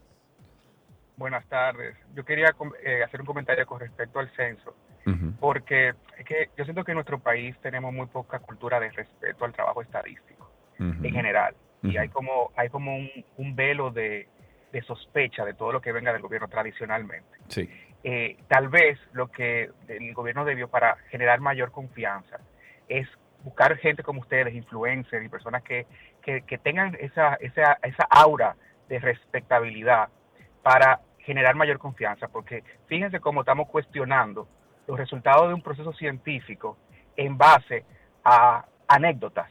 Ay, no, pero yo creo que hace 10 años éramos tanto. No, no, no, no, pero espérate, lo que pasa... Sin, sin darnos cuenta muchas veces de la repercusión que puede tener en la sociedad una falta porque nosotros realmente bueno pero te pregunto algo te pregunto algo porque nosotros estamos haciendo estos eh, comentarios de todos los comentarios que se generan aquí a través del programa y vivencias cercanas a nosotros y a nosotros. Por ejemplo ya tenemos una persona en nuestro equipo que nos dice que no la censaron sin embargo le pusieron el, el simbolito de censo. Aquí donde yo vivo a muchísima gente no la censaron a mí sí pero mis, mis vecinos muchos de ellos me dijeron mira aquí nadie me dijo nadie me preguntó nadie nadie llegó a mi casa y tengo la, el pergamino ahí en la puerta. Entonces, a eso es que nosotros nos referimos. O sea, ¿qué tan cierto es cuando tú tienes tantas personas alrededor de ti que no la han censado? Ahí vamos con el comentario, José. Claro, pero creo que sigue siendo interesante, importante que para el gobierno, si alguien no está escuchando, que, que, que contemplen la posibilidad de mejor estrategia de comunicación para darle más respeto, porque vivimos en un país donde existe mucha, todo este bello que, y toda esta suspicacia. Que claro, la, incredulidad. Pasa cuando, con el tema de, de las encuestas con respecto que cuentan a los inmigrantes, tú te ves como la gente, eh, a pesar de que hay un trabajo detrás, un trabajo científico, la gente de repente eh, dice, no, pero yo creo que hay un millón, aquí lo que hay es cinco millones de haitianos, se crea la voz populi y se divulga y personas con, con, con digamos, con influencia se hacen eco de estas cosas y, y tenemos el país que tenemos. Pero evidentemente hay muchas cosas que mejorar, hay muchas cosas que se deben hacer mejor, pero darle como un poquito también de valor y respeto al trabajo que hacen las autoridades, que hacen también los funcionarios de nuestro país para darnos datos. Tal vez no somos los más excelentes, tal vez no es Suecia, tal vez no es Dinamarca, eh, eh, pero eh, tenemos que ir empujando la carreta para un mejor país. Así que, Muy bien, muchísimas gracias. Ese va a votar por Abinader sí o sí, compadre. No, ese, ese es su opinión y yo se le respeto. Yo se le respeto y entiendo que eh, entiendo su punto de vista de no hagamos una, una carrera de brujas, no, no pensemos que todo está mal, porque realmente no todo está mal. Eh, nosotros tratamos dentro del programa de exponer las cosas que no están bien, pero también asimismo resaltamos aquellas cosas que funcionan, que se han hecho bien y lo hemos hecho aquí en el programa. Pero vale validísima su llamada. 829-236-9856. Voy a aprovechar si no tenemos llamadas y me voy a un corte comercial y regresamos en breve. Ahí tenemos a Ariel antes de irnos al corte. Ariel, cuéntanos. Adelante, Ariel. Buenas, buenas, Sergio Carlos y Karina. Eh, fiel oyente desde Alaska. ¡Ey, muy bien! Está frío tú. Literalmente. Sergio eh, y Karina, eh, pero será en Santo Domingo nada más que tenemos 10 millones eh, esa gente están como medio están como medio mal del caco. Eh, pero no le demos idea a ellos para que no sigan gastando dinero en eso. Sergio, por otro lado, tengo una preguntita para ti, tú que trabajas con esto de la de la rentarica.com. Sí, rentarica, cuéntame. Mira, Sergio, yo compré un apartamento en una constructora, se llama MDLSL. Esta constructora tiene muchísimos problemas con nosotros, entonces tenemos muchísimos vicios de construcción en la constructora. Entonces mi pregunta es, ¿hay alguna institución en la que uno puede ir a quejarse para uno darle el visto malo a la constructora? Se llama, el, el, el, el, dueño de la constructora se llama Manuel de los Santos. Ese señor está quedándole mal a todo el mundo y nosotros no, no tenemos nada que hacer, no, no sabemos qué hacer porque este hombre solamente dice que sí, que mañana, que pasado, y nunca nos resuelve. Se va a acabar el año de, de garantía que tenemos y no nos resuelve. ¿A dónde podemos ir para este tipo de problemas? Karina te acaba de decir. Protecom, esos, esas son las instituciones que están llamadas a la protección de aquellos que compran cualquier cosa, vaya sea a Protecom o a Proconsumidor. Mira la cantidad de personas, Karina, que están en esa misma situación, donde han comprado, han tratado de invertir en su país y de repente la constructora, de repente la desarrolladora, de repente los involucrados no han sabido cómo manejar ese dinero de, ese, de, de esos cobros que han hecho ya. Por eso esos apartamentos, esas viviendas, esos inmuebles, manita, mire, muchísima gente engancha. Señores, pero denuncien, denuncien. No, mira, he estado hablando, eh, porque a ver, nosotros hemos identificado eso ya, de que la gente está buscando cómo invertir, pero de una forma segura. Entonces, hay muchas constructoras aquí en el país que, ya tienen un, eh, historial perfecto o, casi perfecto de entrega de apartamento, de resultados, por ejemplo, de construcción. Eh, aquí en Punta Cana hay unos buenísimos. Sin embargo, hay nuevos que quieren entrar en el mercado eh, y que se les hace difícil por eso mismo, por el miedo que tiene el, ciudadano en invertir con gente que no tiene cierta trayectoria. Eh, estuve hablando con Ito Bisonó, estuve hablando con el mismo David Collado, estuve hablando con el eh, ministro de Vivienda, del Ministerio de Vivienda, y les estoy diciendo y dando una idea, Karina, de que se inventen, ¿ok? De que se inventen algún tipo de certificación del Estado dominicano para los proyectos inmobiliarios. ¿De qué forma funcionaría? Si usted tiene un proyecto inmobiliario y tiene a tal constructora, tiene a tal desarrolladora, tiene a tal inmobiliaria, tiene a fulano, los involucrados, todos esos se presenta a un sistema de certificación en una de esas entidades, ya sea turismo, ya sea en vivienda, lo que sea, para buscar una certificación de que por lo menos esa constructora y, esos involucrados cumplen con ciertos requisitos de la ley, o perdón, con todos los requisitos de la ley y que tienen un aval o que tienen un historial de construcción y que vaya desde 1 a 5 la, la calificación, 5 de que siempre han entregado, de que siempre han tenido una buena gestión con los clientes, de que siempre han, por ejemplo, manejado el dinero correctamente y uno para aquellas eh, constructoras o proyectos que van empezando en el mundo de la inmobiliaria, pero que cumplen con todas las de la ley. Eh, a, ellos les ha parecido una muy excelente idea, buena idea. Ahora está en que lo ejecuten, porque eso movería aún más la economía de República Dominicana. Ojalá y que me hagan caso. En el 829-236-9856 829-236-9856. Cuéntenos cómo está todo allá afuera. Mientras tanto, la FUPU ha pedido a la Junta Central Electoral un informe bien detallado sobre las múltiples y diversas fallas del Internet que alega ha presentado esa sede central durante este año para la data móvil y otros equipos de informática. Manuel Crespo, que es el delegado político de la organización ante, la Junta, ha dicho que para la transparencia de las elecciones municipales, congresuales y presidenciales del próximo año es vital garantizar el servicio a la red de conectividad interna y externa de una manera confiable.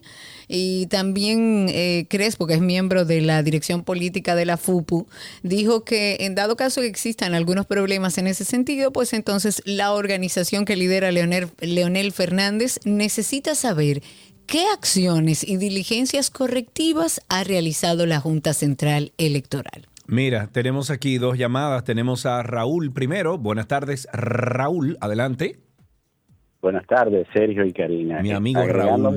Diga. Sí, agregándome al tema, quería también aportar que países como Uruguay y Cuba eh, no han no han aumentado tampoco su población. Ya es un periodo como más de 30 años, especialmente desde los años 90, tienen la misma población. Incluso algunos se dicen que, que proporcionalmente esa población ha descendido.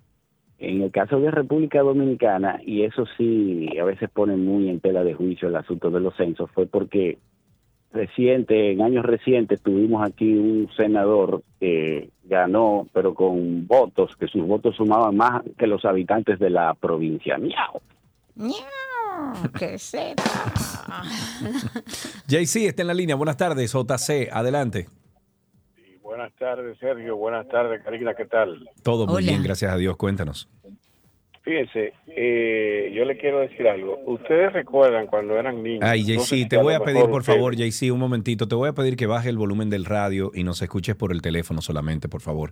Adelante, JC, a ver si te escuchamos bien. Eh, mira, en los años, a finales de los años 70, cuando éramos niños, eh, y a principios de los 90, daban una radionovela que se llamaba Gavilán.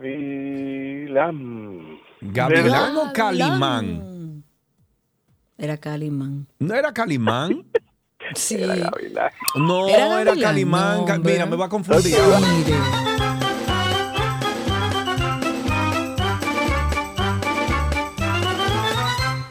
829-236-9856. 829-236-9856 es el teléfono aquí en 12 y 2. Eh, déjame ver. Dice Benjamín está ahí, me parece, en la línea, ¿no? Sí, sí, sí. Benjamín, adelante, Benjamín, el primero. no, el último. Ah, Benjamín es el primero o el último. El, más pequeño de la familia. El más pequeño, el último, sí, sí, sí. sí. Exacto.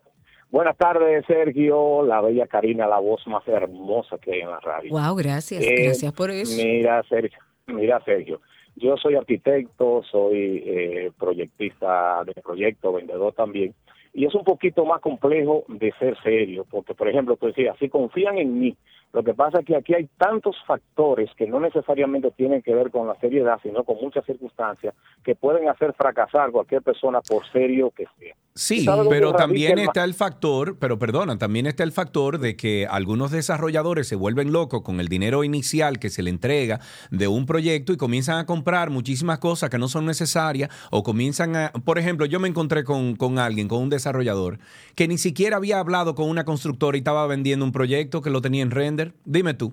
Ah, así es, así es, hermano. Entonces, allá voy, allá voy. ¿Tú sabes dónde está la clave? Nosotros somos muy confiados y queremos ser todólogos. Muchas personas que invierten a veces los ahorros de muchos años, el futuro de su familia y algunos también que lo hacen para negociar, se fajan a negociar con un contratista que se la sabe toda sin buscarse a un experto, sin buscarse a una persona que le asesore en la materia. Eso pasa con una compra de un carro, con una compra de una tierra, a veces hasta con comprar una vaca porque las personas se quieren a veces agenciar de que lo saben todo. Yo cuando estoy firmando un acuerdo le digo, señores, lean bien el contrato que están haciendo, mándenselo a su abogado para que lo lean. Te digo, Sergio, que aquí hay personas que se han enterado el día que van a recibir el, el, el apartamento, que qué madera fue que yo lo vendí. Entonces, muchas veces nosotros, nosotros somos lo que lo que desconocemos esa parte porque nos encantamos con un render que nos envíen y ya eso no, no motiva, ni siquiera a veces averiguan el lugar donde va a estar ese coso, qué le puede afectar o no a futuro. Entonces, al, al fin y al cabo, lo importante es esto, si van a hacer esa inversión, asegúrese de buscar un experto que le asesore. Claro, muchísimas gracias por su llamada 829-236-9856. 829-236-9856. Cuéntenos cómo está la calle, cómo está el tránsito y el circo. El Ministerio de Salud Pública y Asistencia Social, además del Tribunal Constitucional, a través del Hemocentro Nacional han firmado un acuerdo de cooperación interinstitucional. La finalidad es promover la donación voluntaria de sangre mediante, bueno, van a realizar diversas acciones. Con este acuerdo, el Tribunal Constitucional se compromete a realizar campañas educativas, campañas de sensibilización para motivar en nuestro país el tema de la donación de sangre. Este convenio lo firmaron el ministro de Salud Pública, y por supuesto, el presidente del tribunal, el titular de salud ha dicho que es algo positivo. Yo entiendo que así es, recibir el apoyo del tribunal en esta campaña de donación de sangre, porque es que, señores, nadie sabe lo difícil que es conseguir sangre en nuestro país hasta que la necesita. Y hablo con conocimiento de causa. Ahí tenemos en la línea a Pedro. Hola, Pedro, adelante. No, que ya tengo cuál es la situación con el censo. Ajá, ¿cuál es la, situación? La situación es que no están contados las personas que contaron los empadronadores que no han sido pagados. Espérate, espérate, repita del inicio que hubo como una cuestión ahí que interrumpió la, la comunicación.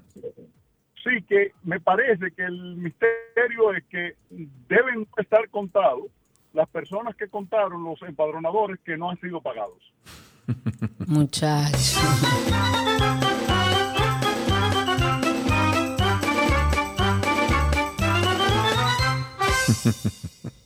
Dice el Partido Opción Democrática que lo excluyeron de la asignación de fondos públicos de la Junta Central Electoral y que eso es desigualdad de condiciones de competencia. Hombre, desigualdad, hombre.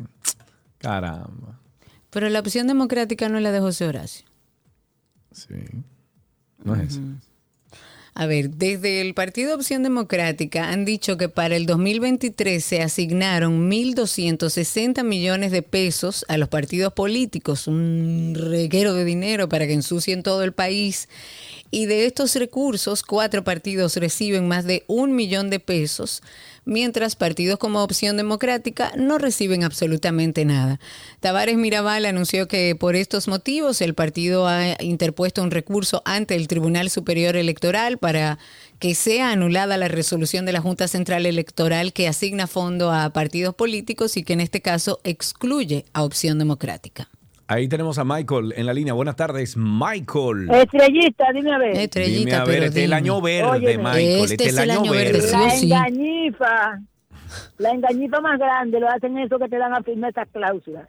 Que tú nada más lees la letra grande, pero en esta letrecita chiquita, ahí es que te meten todos los pelos para adentro. Ay, Dios Michael. mío, muchacho. Pero Michael.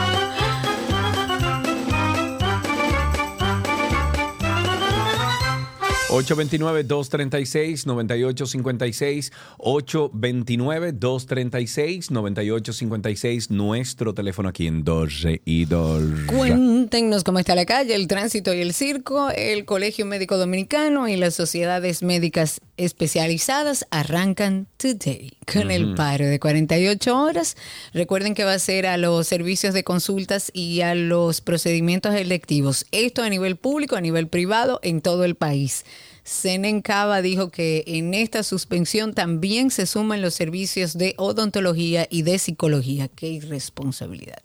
Esta acción se debe a que todavía, y según ellos, no han recibido una respuesta de las autoridades gubernamentales sobre sus demandas. Dicen ellos que dieron un compás de más de 10 días, que han esperado eh, en recibir una propuesta para discutir, pero que eso no se, ha no se ha producido y que están ratificando el paro de servicios. Okidoki, tenemos una última llamadita aquí y tenemos en la línea a Alex. Buenas tardes, Alex, adelante. Alexis.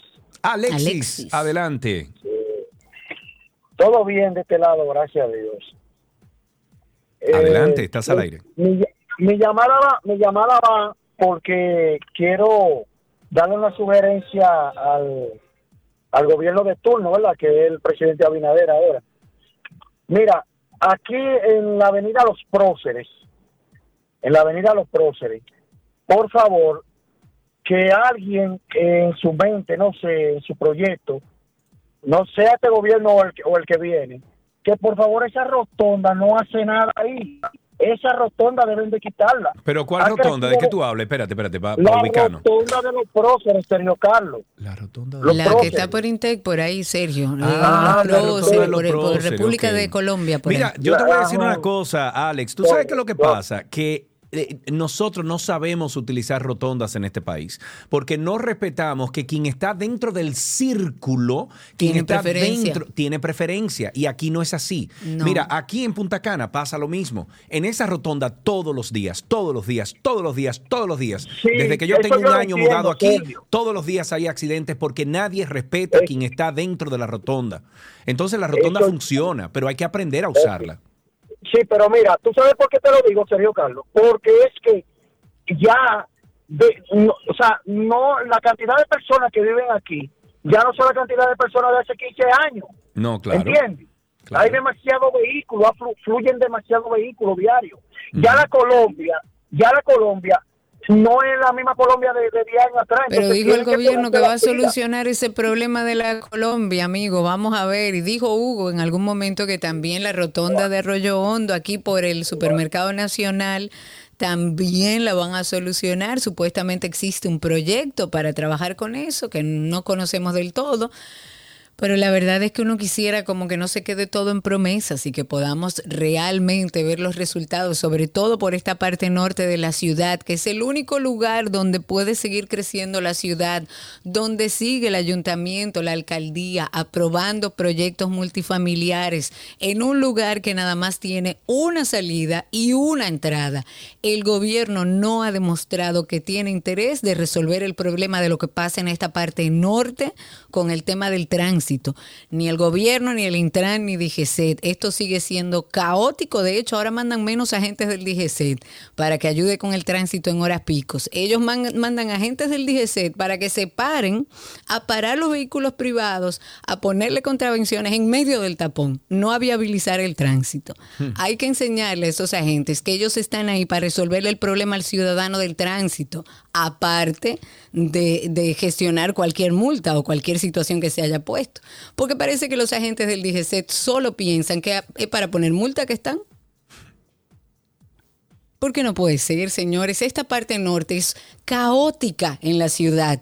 Y, ni DGC ni Intran han hecho absolutamente nada para resolver este problema. Dejemos hasta aquí tránsito y circo. Regresamos en breve con más del contenido.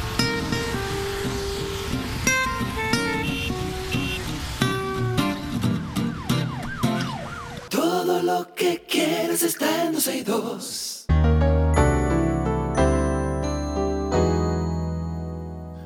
Bien, estamos en medicina y tenemos en la línea al doctor Sadam Peña. En el micrófono 1. Ah, micrófono la línea, por eso lo pregunté. Muy bien, entonces tenemos en nuestra cabina al doctor Sadam Peña. Él eh, es especialista en medicina deportiva e integrativa. Y en el día de hoy vamos a tratar un tema muy bueno, mejorando el bienestar por medio del deporte. Doctor, usted me va a hablar a mí porque yo he dejado un poquito a mi lado mi deporte y mis ejercicios por muchísimas cosas que tengo arriba, pero necesito que usted me, incentive, doctor. Bienvenido, ¿cómo está? Muchísimas gracias, Sergio. Hola, Karina. De verdad, una bendición de Dios eh, estar aquí eh, y poder, sobre todo, informar eh, sobre algo que me apasiona y vivo diariamente, que es como la actividad física, lo que comemos, nos lleva a tener más salud o a tener menos salud, dependiendo eh, cuáles decisiones tomemos eh, con nuestros hábitos. Y, y sí, verdaderamente el ejercicio yo diría que es el mejor medicamento de todos, tanto para bajar la presión como para mejorar el tema del azúcar, como el estado de ánimo, el descanso. Yo creo que no habría ninguna, eh, ningún órgano de tu cuerpo que no se beneficie de una actividad física regular.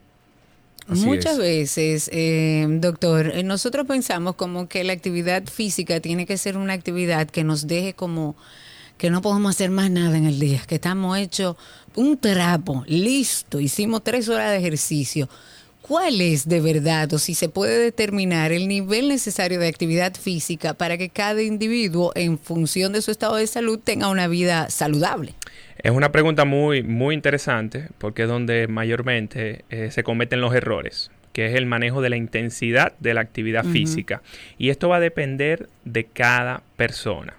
Es decir, tú tienes el ejemplo, vamos a decir, normal de una persona que trabaja de 8 a 5 o 6 de la tarde, eh, luego tiene una vida de familia en su casa y pretende muchas veces eh, dentro de esos roles madre, padre, esposo, esposa, etcétera, pretende entrenar cinco días a, la semana. lo cual... Que no lo vas a lograr. No, no, no, que no hay forma humana. Es una locura. No. Es una locura. ¿Por qué? Porque sencillamente tú no tienes el tiempo suficiente para descansar y recuperarte de cinco rutinas a la semana. Vamos a poner en ese escenario, serían lo óptimo o lo mínimo, serían como tres veces por semana eh, para una persona que tenga un horario laboral mm, común y corriente y que también tenga otros compromisos. Pero ya, por ejemplo, cuando hablamos de atletas que se dedican profesionalmente a su deporte, estamos hablando de personas que se levanta, entrena, come y duerme. Es decir, que puede entrenar hasta dos y tres veces al día y no habría ninguna repercusión negativa en su organismo. Pero claro, esto es luego de una evaluación médica por un profesional, ¿eh? en donde usted se haga analítica laboratorio. El doctor, ahora mismo está como, tú sabes cómo tú entras, qué sé yo, a un sitio donde hay como unos peldaños que tú tienes que caminar por alrededor de agua. Él está caminando por encima, la información que le está dando, le está dando así para que la gente entienda que no puede pisar el agua si pisa el agua. No, sí, bueno, hemos visto ejemplos, incluso yo que tuve una época larga que corrí de, de compañeros que corríamos, que morían por un infarto en medio de una carrera.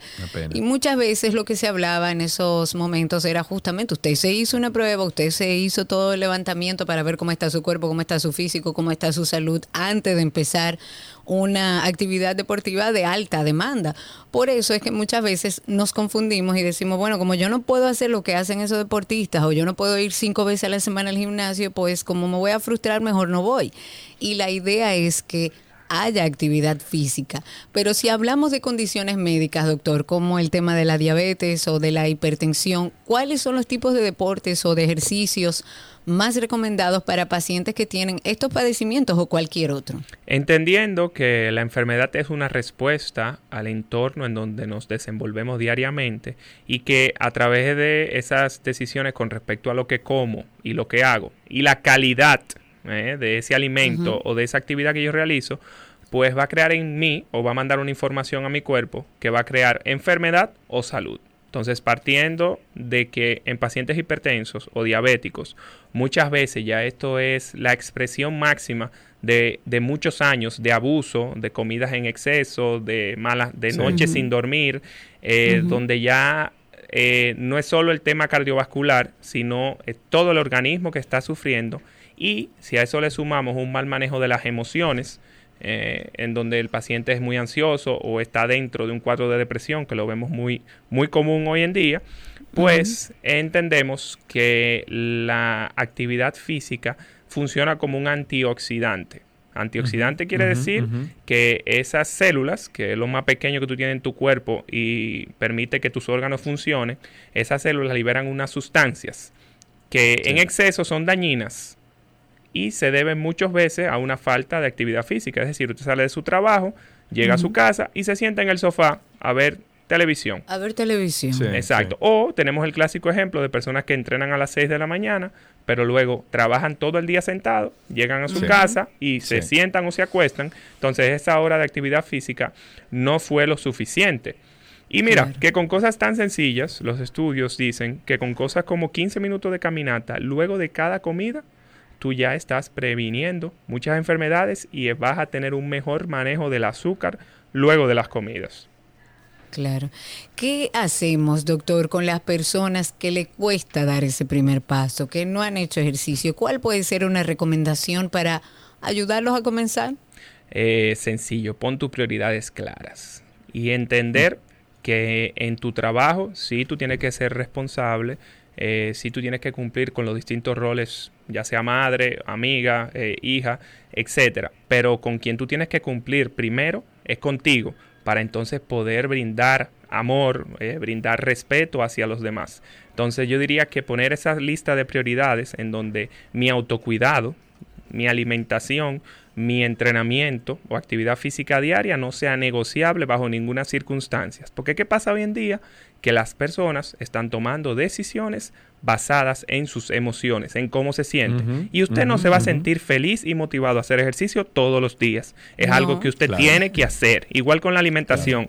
Nunca vamos a estar todos los días motivados a comer la ensalada, la carne. Siempre va a venir ese deseo de comer cosas que sabemos que nos hacen daño, pero que nos gustan. Entonces, si usted basa sus decisiones solamente en cómo usted se siente, es muy normal que el resultado sea un sobrepeso, una hipertensión o una diabetes.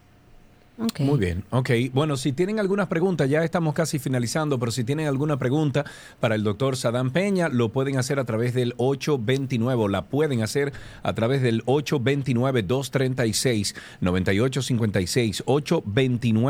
829-236-9856 es nuestro teléfono aquí en 12 y 2. ¿Qué consideraciones, doctor, se deben tener en cuenta para evitar lesiones? Porque quizás esta conversación motiva a alguien a ir al gimnasio, pero no vaya a lo Mira, mira, yo, le voy a decir una cosa al doctor. Escúcheme, son 46 años que yo tengo, ¿verdad? Entonces, yo eh, tengo un gimnasio aquí cerquita, cerquita, a dos minutos caminando de mi casa, literal.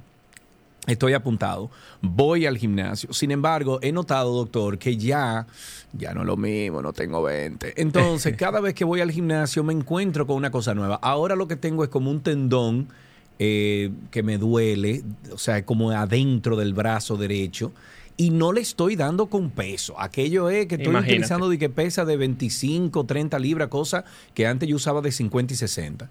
¿Qué hago yo entonces, Doc? Mira, de ahí la importancia de que tanto antes y durante tu práctica de actividad física, sea cual sea, tú tengas un equipo médico eh, que trabaje contigo, desde el nutricionista, que trabaja tu alimentación, el terapeuta, que tiene que ver con esta parte de las lesiones y la sobrecarga, y el médico deportivo, eh, que se encarga ya de, vamos a decirlo así, de organizar tu agenda de entrenamiento y tu carga eh, a lo largo del año.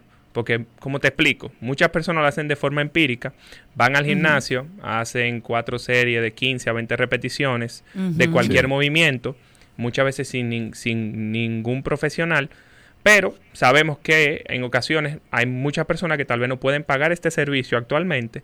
Y mi recomendación para ese tipo de personas es tómalo con calma.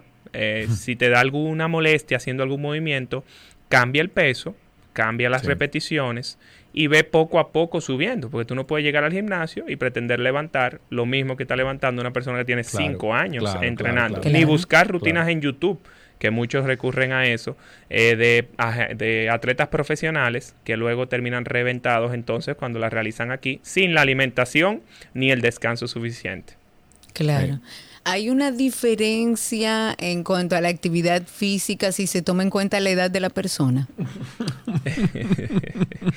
Eh, bueno, depende, porque a lo mejor tú me dices, no, mira, con 15 minutos que camine, uno de 18 y uno de 80, estás haciéndole el mismo resultado o a lo mejor no. Bueno, vamos a entender, vamos a entender que, por ejemplo, en personas jóvenes, eh, dígase entre los 18. Ey, cuidado, que está considerado 45 como le da. Lo voy a alargar un poquito hasta los 55 para ayudarlo. gracias. Entonces, desde los 18, eh, vamos a decirlo así, hasta los 50, 55, pues eh, predomina más la resistencia que la fuerza.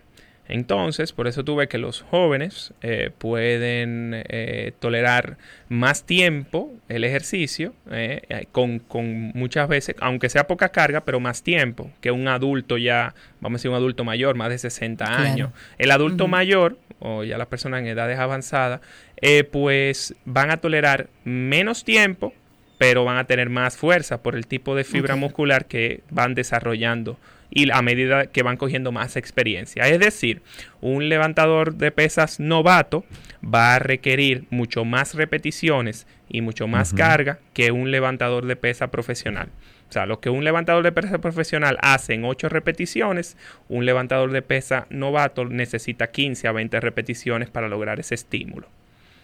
¿Entiendes? Entendido. entonces, eh, de ahí parte que también va qué tipo de actividad tú haces, cuáles son las actividades que se ven impactadas hoy en día por ese dolor de hombro o ese dolor de espalda o esa incapacidad que tú sientes de, bueno, quiero subir al pico Duarte.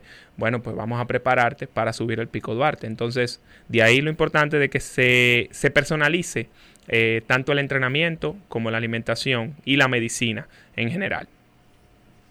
Si vamos a subir al Pico Duarte, tenemos que comenzar a caminar desde ahora. Bueno, pero desde ya, ahora, en este momento. Claro, Doc, muchísimas gracias por todo. ¿Cuál es, para finalizar, dónde podemos conseguir más información sobre esto? Me imagino que en sus redes sociales. Sí, en mis redes sociales, arroba dr.sadam con doble D y M al final, punto pena.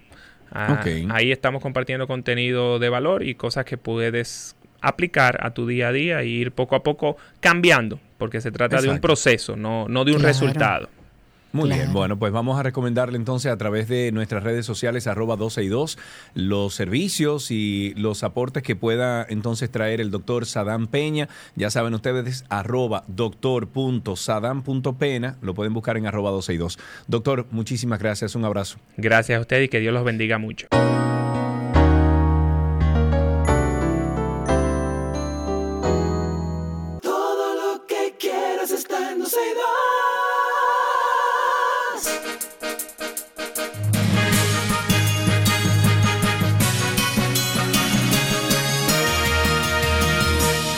Vamos con algunas noticias actualizadas en 12 y 2. El PRM anunció este jueves la apertura de recepción de solicitudes de inscripción de precandidaturas para el nivel presidencial. La Comisión Nacional de Elecciones Internas informó que los interesados en hacer formar sus, eh, formal perdón, sus aspiraciones tendrán desde el lunes 14 de agosto al 17 del mismo mes para depositar la documentación en la Casa Nacional del PRM. Entre los 13 requisitos que deben anexar los aspirantes a precandidatos figuran la certificación de no antecedentes penales, el pago de la cuota de inscripción que asciende al millón de pesos, ser coordinador de un comité de base afectivo, entre otros. Hasta el momento, además del presidente Luis Abinader, de quien se espera dé a conocer en los próximos días sus intenciones de postularse para un segundo periodo presidencial que le otorga la Constitución Dominicana, también buscan alcanzar las nominaciones los dirigentes Guido Gómez Mazara y Ramón Alburquerque. Las autoridades del Ministerio de Salud Pública clausuraron de manera temporal el laboratorio clínico Divino Niño. Eso está en el municipio de Inver, en Puerto Plata. Esta medida fue tomada debido a que el lugar no cumplía con las normativas legales y esta acción de cerrar el laboratorio fue ejecutada por, por, bueno, por salud pública luego de realizar ahí múltiples visitas de verificación, de asesoría. De acuerdo con las informaciones, los propietarios del laboratorio perdón, fueron instruidos con antelación sobre el cumplimiento de la Ley General de Salud, pero estos no cumplieron las recomendaciones ni el llamado a regularizarse.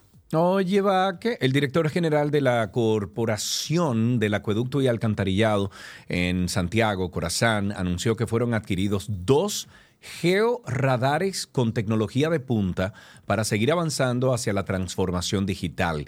El ingeniero Andrés Burgos explicó que dentro de sus objetivos para seguir innovando, adquirió a un costo de 5.3 millones de pesos y está poniendo a disposición de los técnicos de la institución dos radares de penetración terrestre, Easy Locator se llama, y lo que se espera es que estos equipos sean utilizados para la detección de tuberías que no están georreferenciadas y las conexiones no oh, regulares. mira vos, son interesantes eso. Mm. República Dominicana sigue encabezando la... la aplicación, ¿qué está la cosa? ¿En qué? No, no, que digo que muy lindo suena, pero en la aplicación, ¿qué está la cosa? Si no se aplica bien. No, negra. República Dominicana sigue encabezando la lista de los países de Latinoamérica y el Caribe con más embarazos en adolescentes. No, no, eso no es así. Eso no es así. Es así. Esos indicadores no es. Eso no es así, Alicia. Alicia, créeme. Eso, ella me dijo que tenía 18, Alicia. Bueno, es bueno decir que ha disminuido, se ha evidenciado una disminución en el último año. La Red Pública de Salud ha reportado una reducción de un 4%, por, 4 eh, en la tasa de fecundidad en adolescentes y de los nacimientos que se registraron en el país, por ejemplo, en el 2019, 24%. Eso es altísimo, correspondía a adolescentes y para el año 2022 la tasa se redujo a un 20%. La ministra de la Mujer ha dicho que esta reducción está muy vinculada a las acciones que se han ido desarrollando desde el Centro de Promoción de Salud Integral de Adolescentes que, bueno, e, esto lo que hace es capacitar y sensibilizar sobre este tema de salud integral a las adolescentes para que estos puedan tomar, bueno, mejores decisiones en su vida sexual y reproductiva. Ojalá y empecemos a hablar, que se eduque sobre sexualidad desde las escuelas. Y anticonceptivos también, Karina. El diputado del Parlamento Centroamericano Parlacén, Ramón Emilio Goris, dijo que la bancada dominicana ante ese organismo regional tiene un compromiso sagrado de seguir aportando a la democracia de cada uno de los países que integran el foro. Eh, Goris dijo que al cumplirse este mes de agosto 25 años de la incorporación de la República Dominicana al Parlacén, los diputados y diputadas de nuestro país tenemos ese gran reto, perdón, por delante pero sobre todo continuar contribuyendo a la integración centroamericana. El también presidente del PHD dijo que las naciones que integran el foro regional que tiene su sede en Guatemala, al igual que los parlamentarios que forman parte del mismo, dice, somos hermanos, ah no, somos hermanos y día a día vivimos aportando, trabajando, esforzándonos con nuestras capacidades y dotes para ayudar a Centroamérica y América Insular, donde nos encontramos nosotros los dominicanos. La Fundación Finjus, esa es institucional, institucionalidad y justicia, ha dicho que en base a los marcos legales vigentes, las autoridades competentes le deben ponerle freno a la expansión del clientelismo político con el actual proceso electoral. Ha pedido que se reflexione sobre los efectos nocivos de esa práctica cuya conceptualización inadecuada puede dar lugar a encubrir una triste realidad que empobrece nuestra democracia. Esta entidad de la sociedad civil ha dicho que el clientelismo es una modalidad que favorece la corrupción política porque garantiza el intercambio de bienes y servicios de una parte a cambio del apoyo político de otra. Y en ese sentido, a la luz de los aprestos electorales que, bueno, ya se despliegan por todo el país, la Finjus dijo estar muy preocupado porque considera que cuando el clientelismo se convierte en la forma preferida del sistema político para relacionarse con la sociedad, su nocividad aumenta. Este jueves continuarán los aguaceros en gran parte del país y las temperaturas estarán extremadamente altas, llegando a alcanzar los 38 grados en provincias como Montecristi. La Oficina Nacional de Meteorología, ONAMET, informa que desde tempranas horas matutinas se pronostican nublados con aguaceros y tronadas en algunos puntos de la zona costera caribeña y el norte o el noreste del país, como son Samaná, Trinidad Sánchez, San Cristóbal, bueno, muchísimo, y el Gran Santo Domingo también. La ONAMED mantiene los niveles de alerta ante posibles crecidas repentinas de ríos, de arroyos, de cañadas, generadores de inundaciones urbanas y o rurales. O sea que atención, señores, este fin de semana. La Oficina de Atención Permanente de San Cristóbal ha dictado tres meses de prisión preventiva a Juan José Sánchez, alias Bruli. Este es el acusado de quitarle la vida a la niña de 11 años, Wileni Lorenzo. Bruli deberá cumplir prisión en el Centro de Corrección y Rehabilitación Najayo Hombres Previamente, el Ministerio Público había solicitado que le imponga un año de prisión preventiva al imputado y que se declarara el proceso de tramitación compleja. En la solicitud de esta medida, el órgano acusador establece que se encontraron en la tableta de la niña imágenes explícitas enviadas por este imputado a la menor de 11 años y además mensajes en los que le ofrecía recargar el número que utilizaba en el dispositivo, así como invitándole junto a una amiga del infante, también menor de edad, a una piscina. Qué barbaridad. Correcto. Vamos a dejar estas noticias aquí entonces.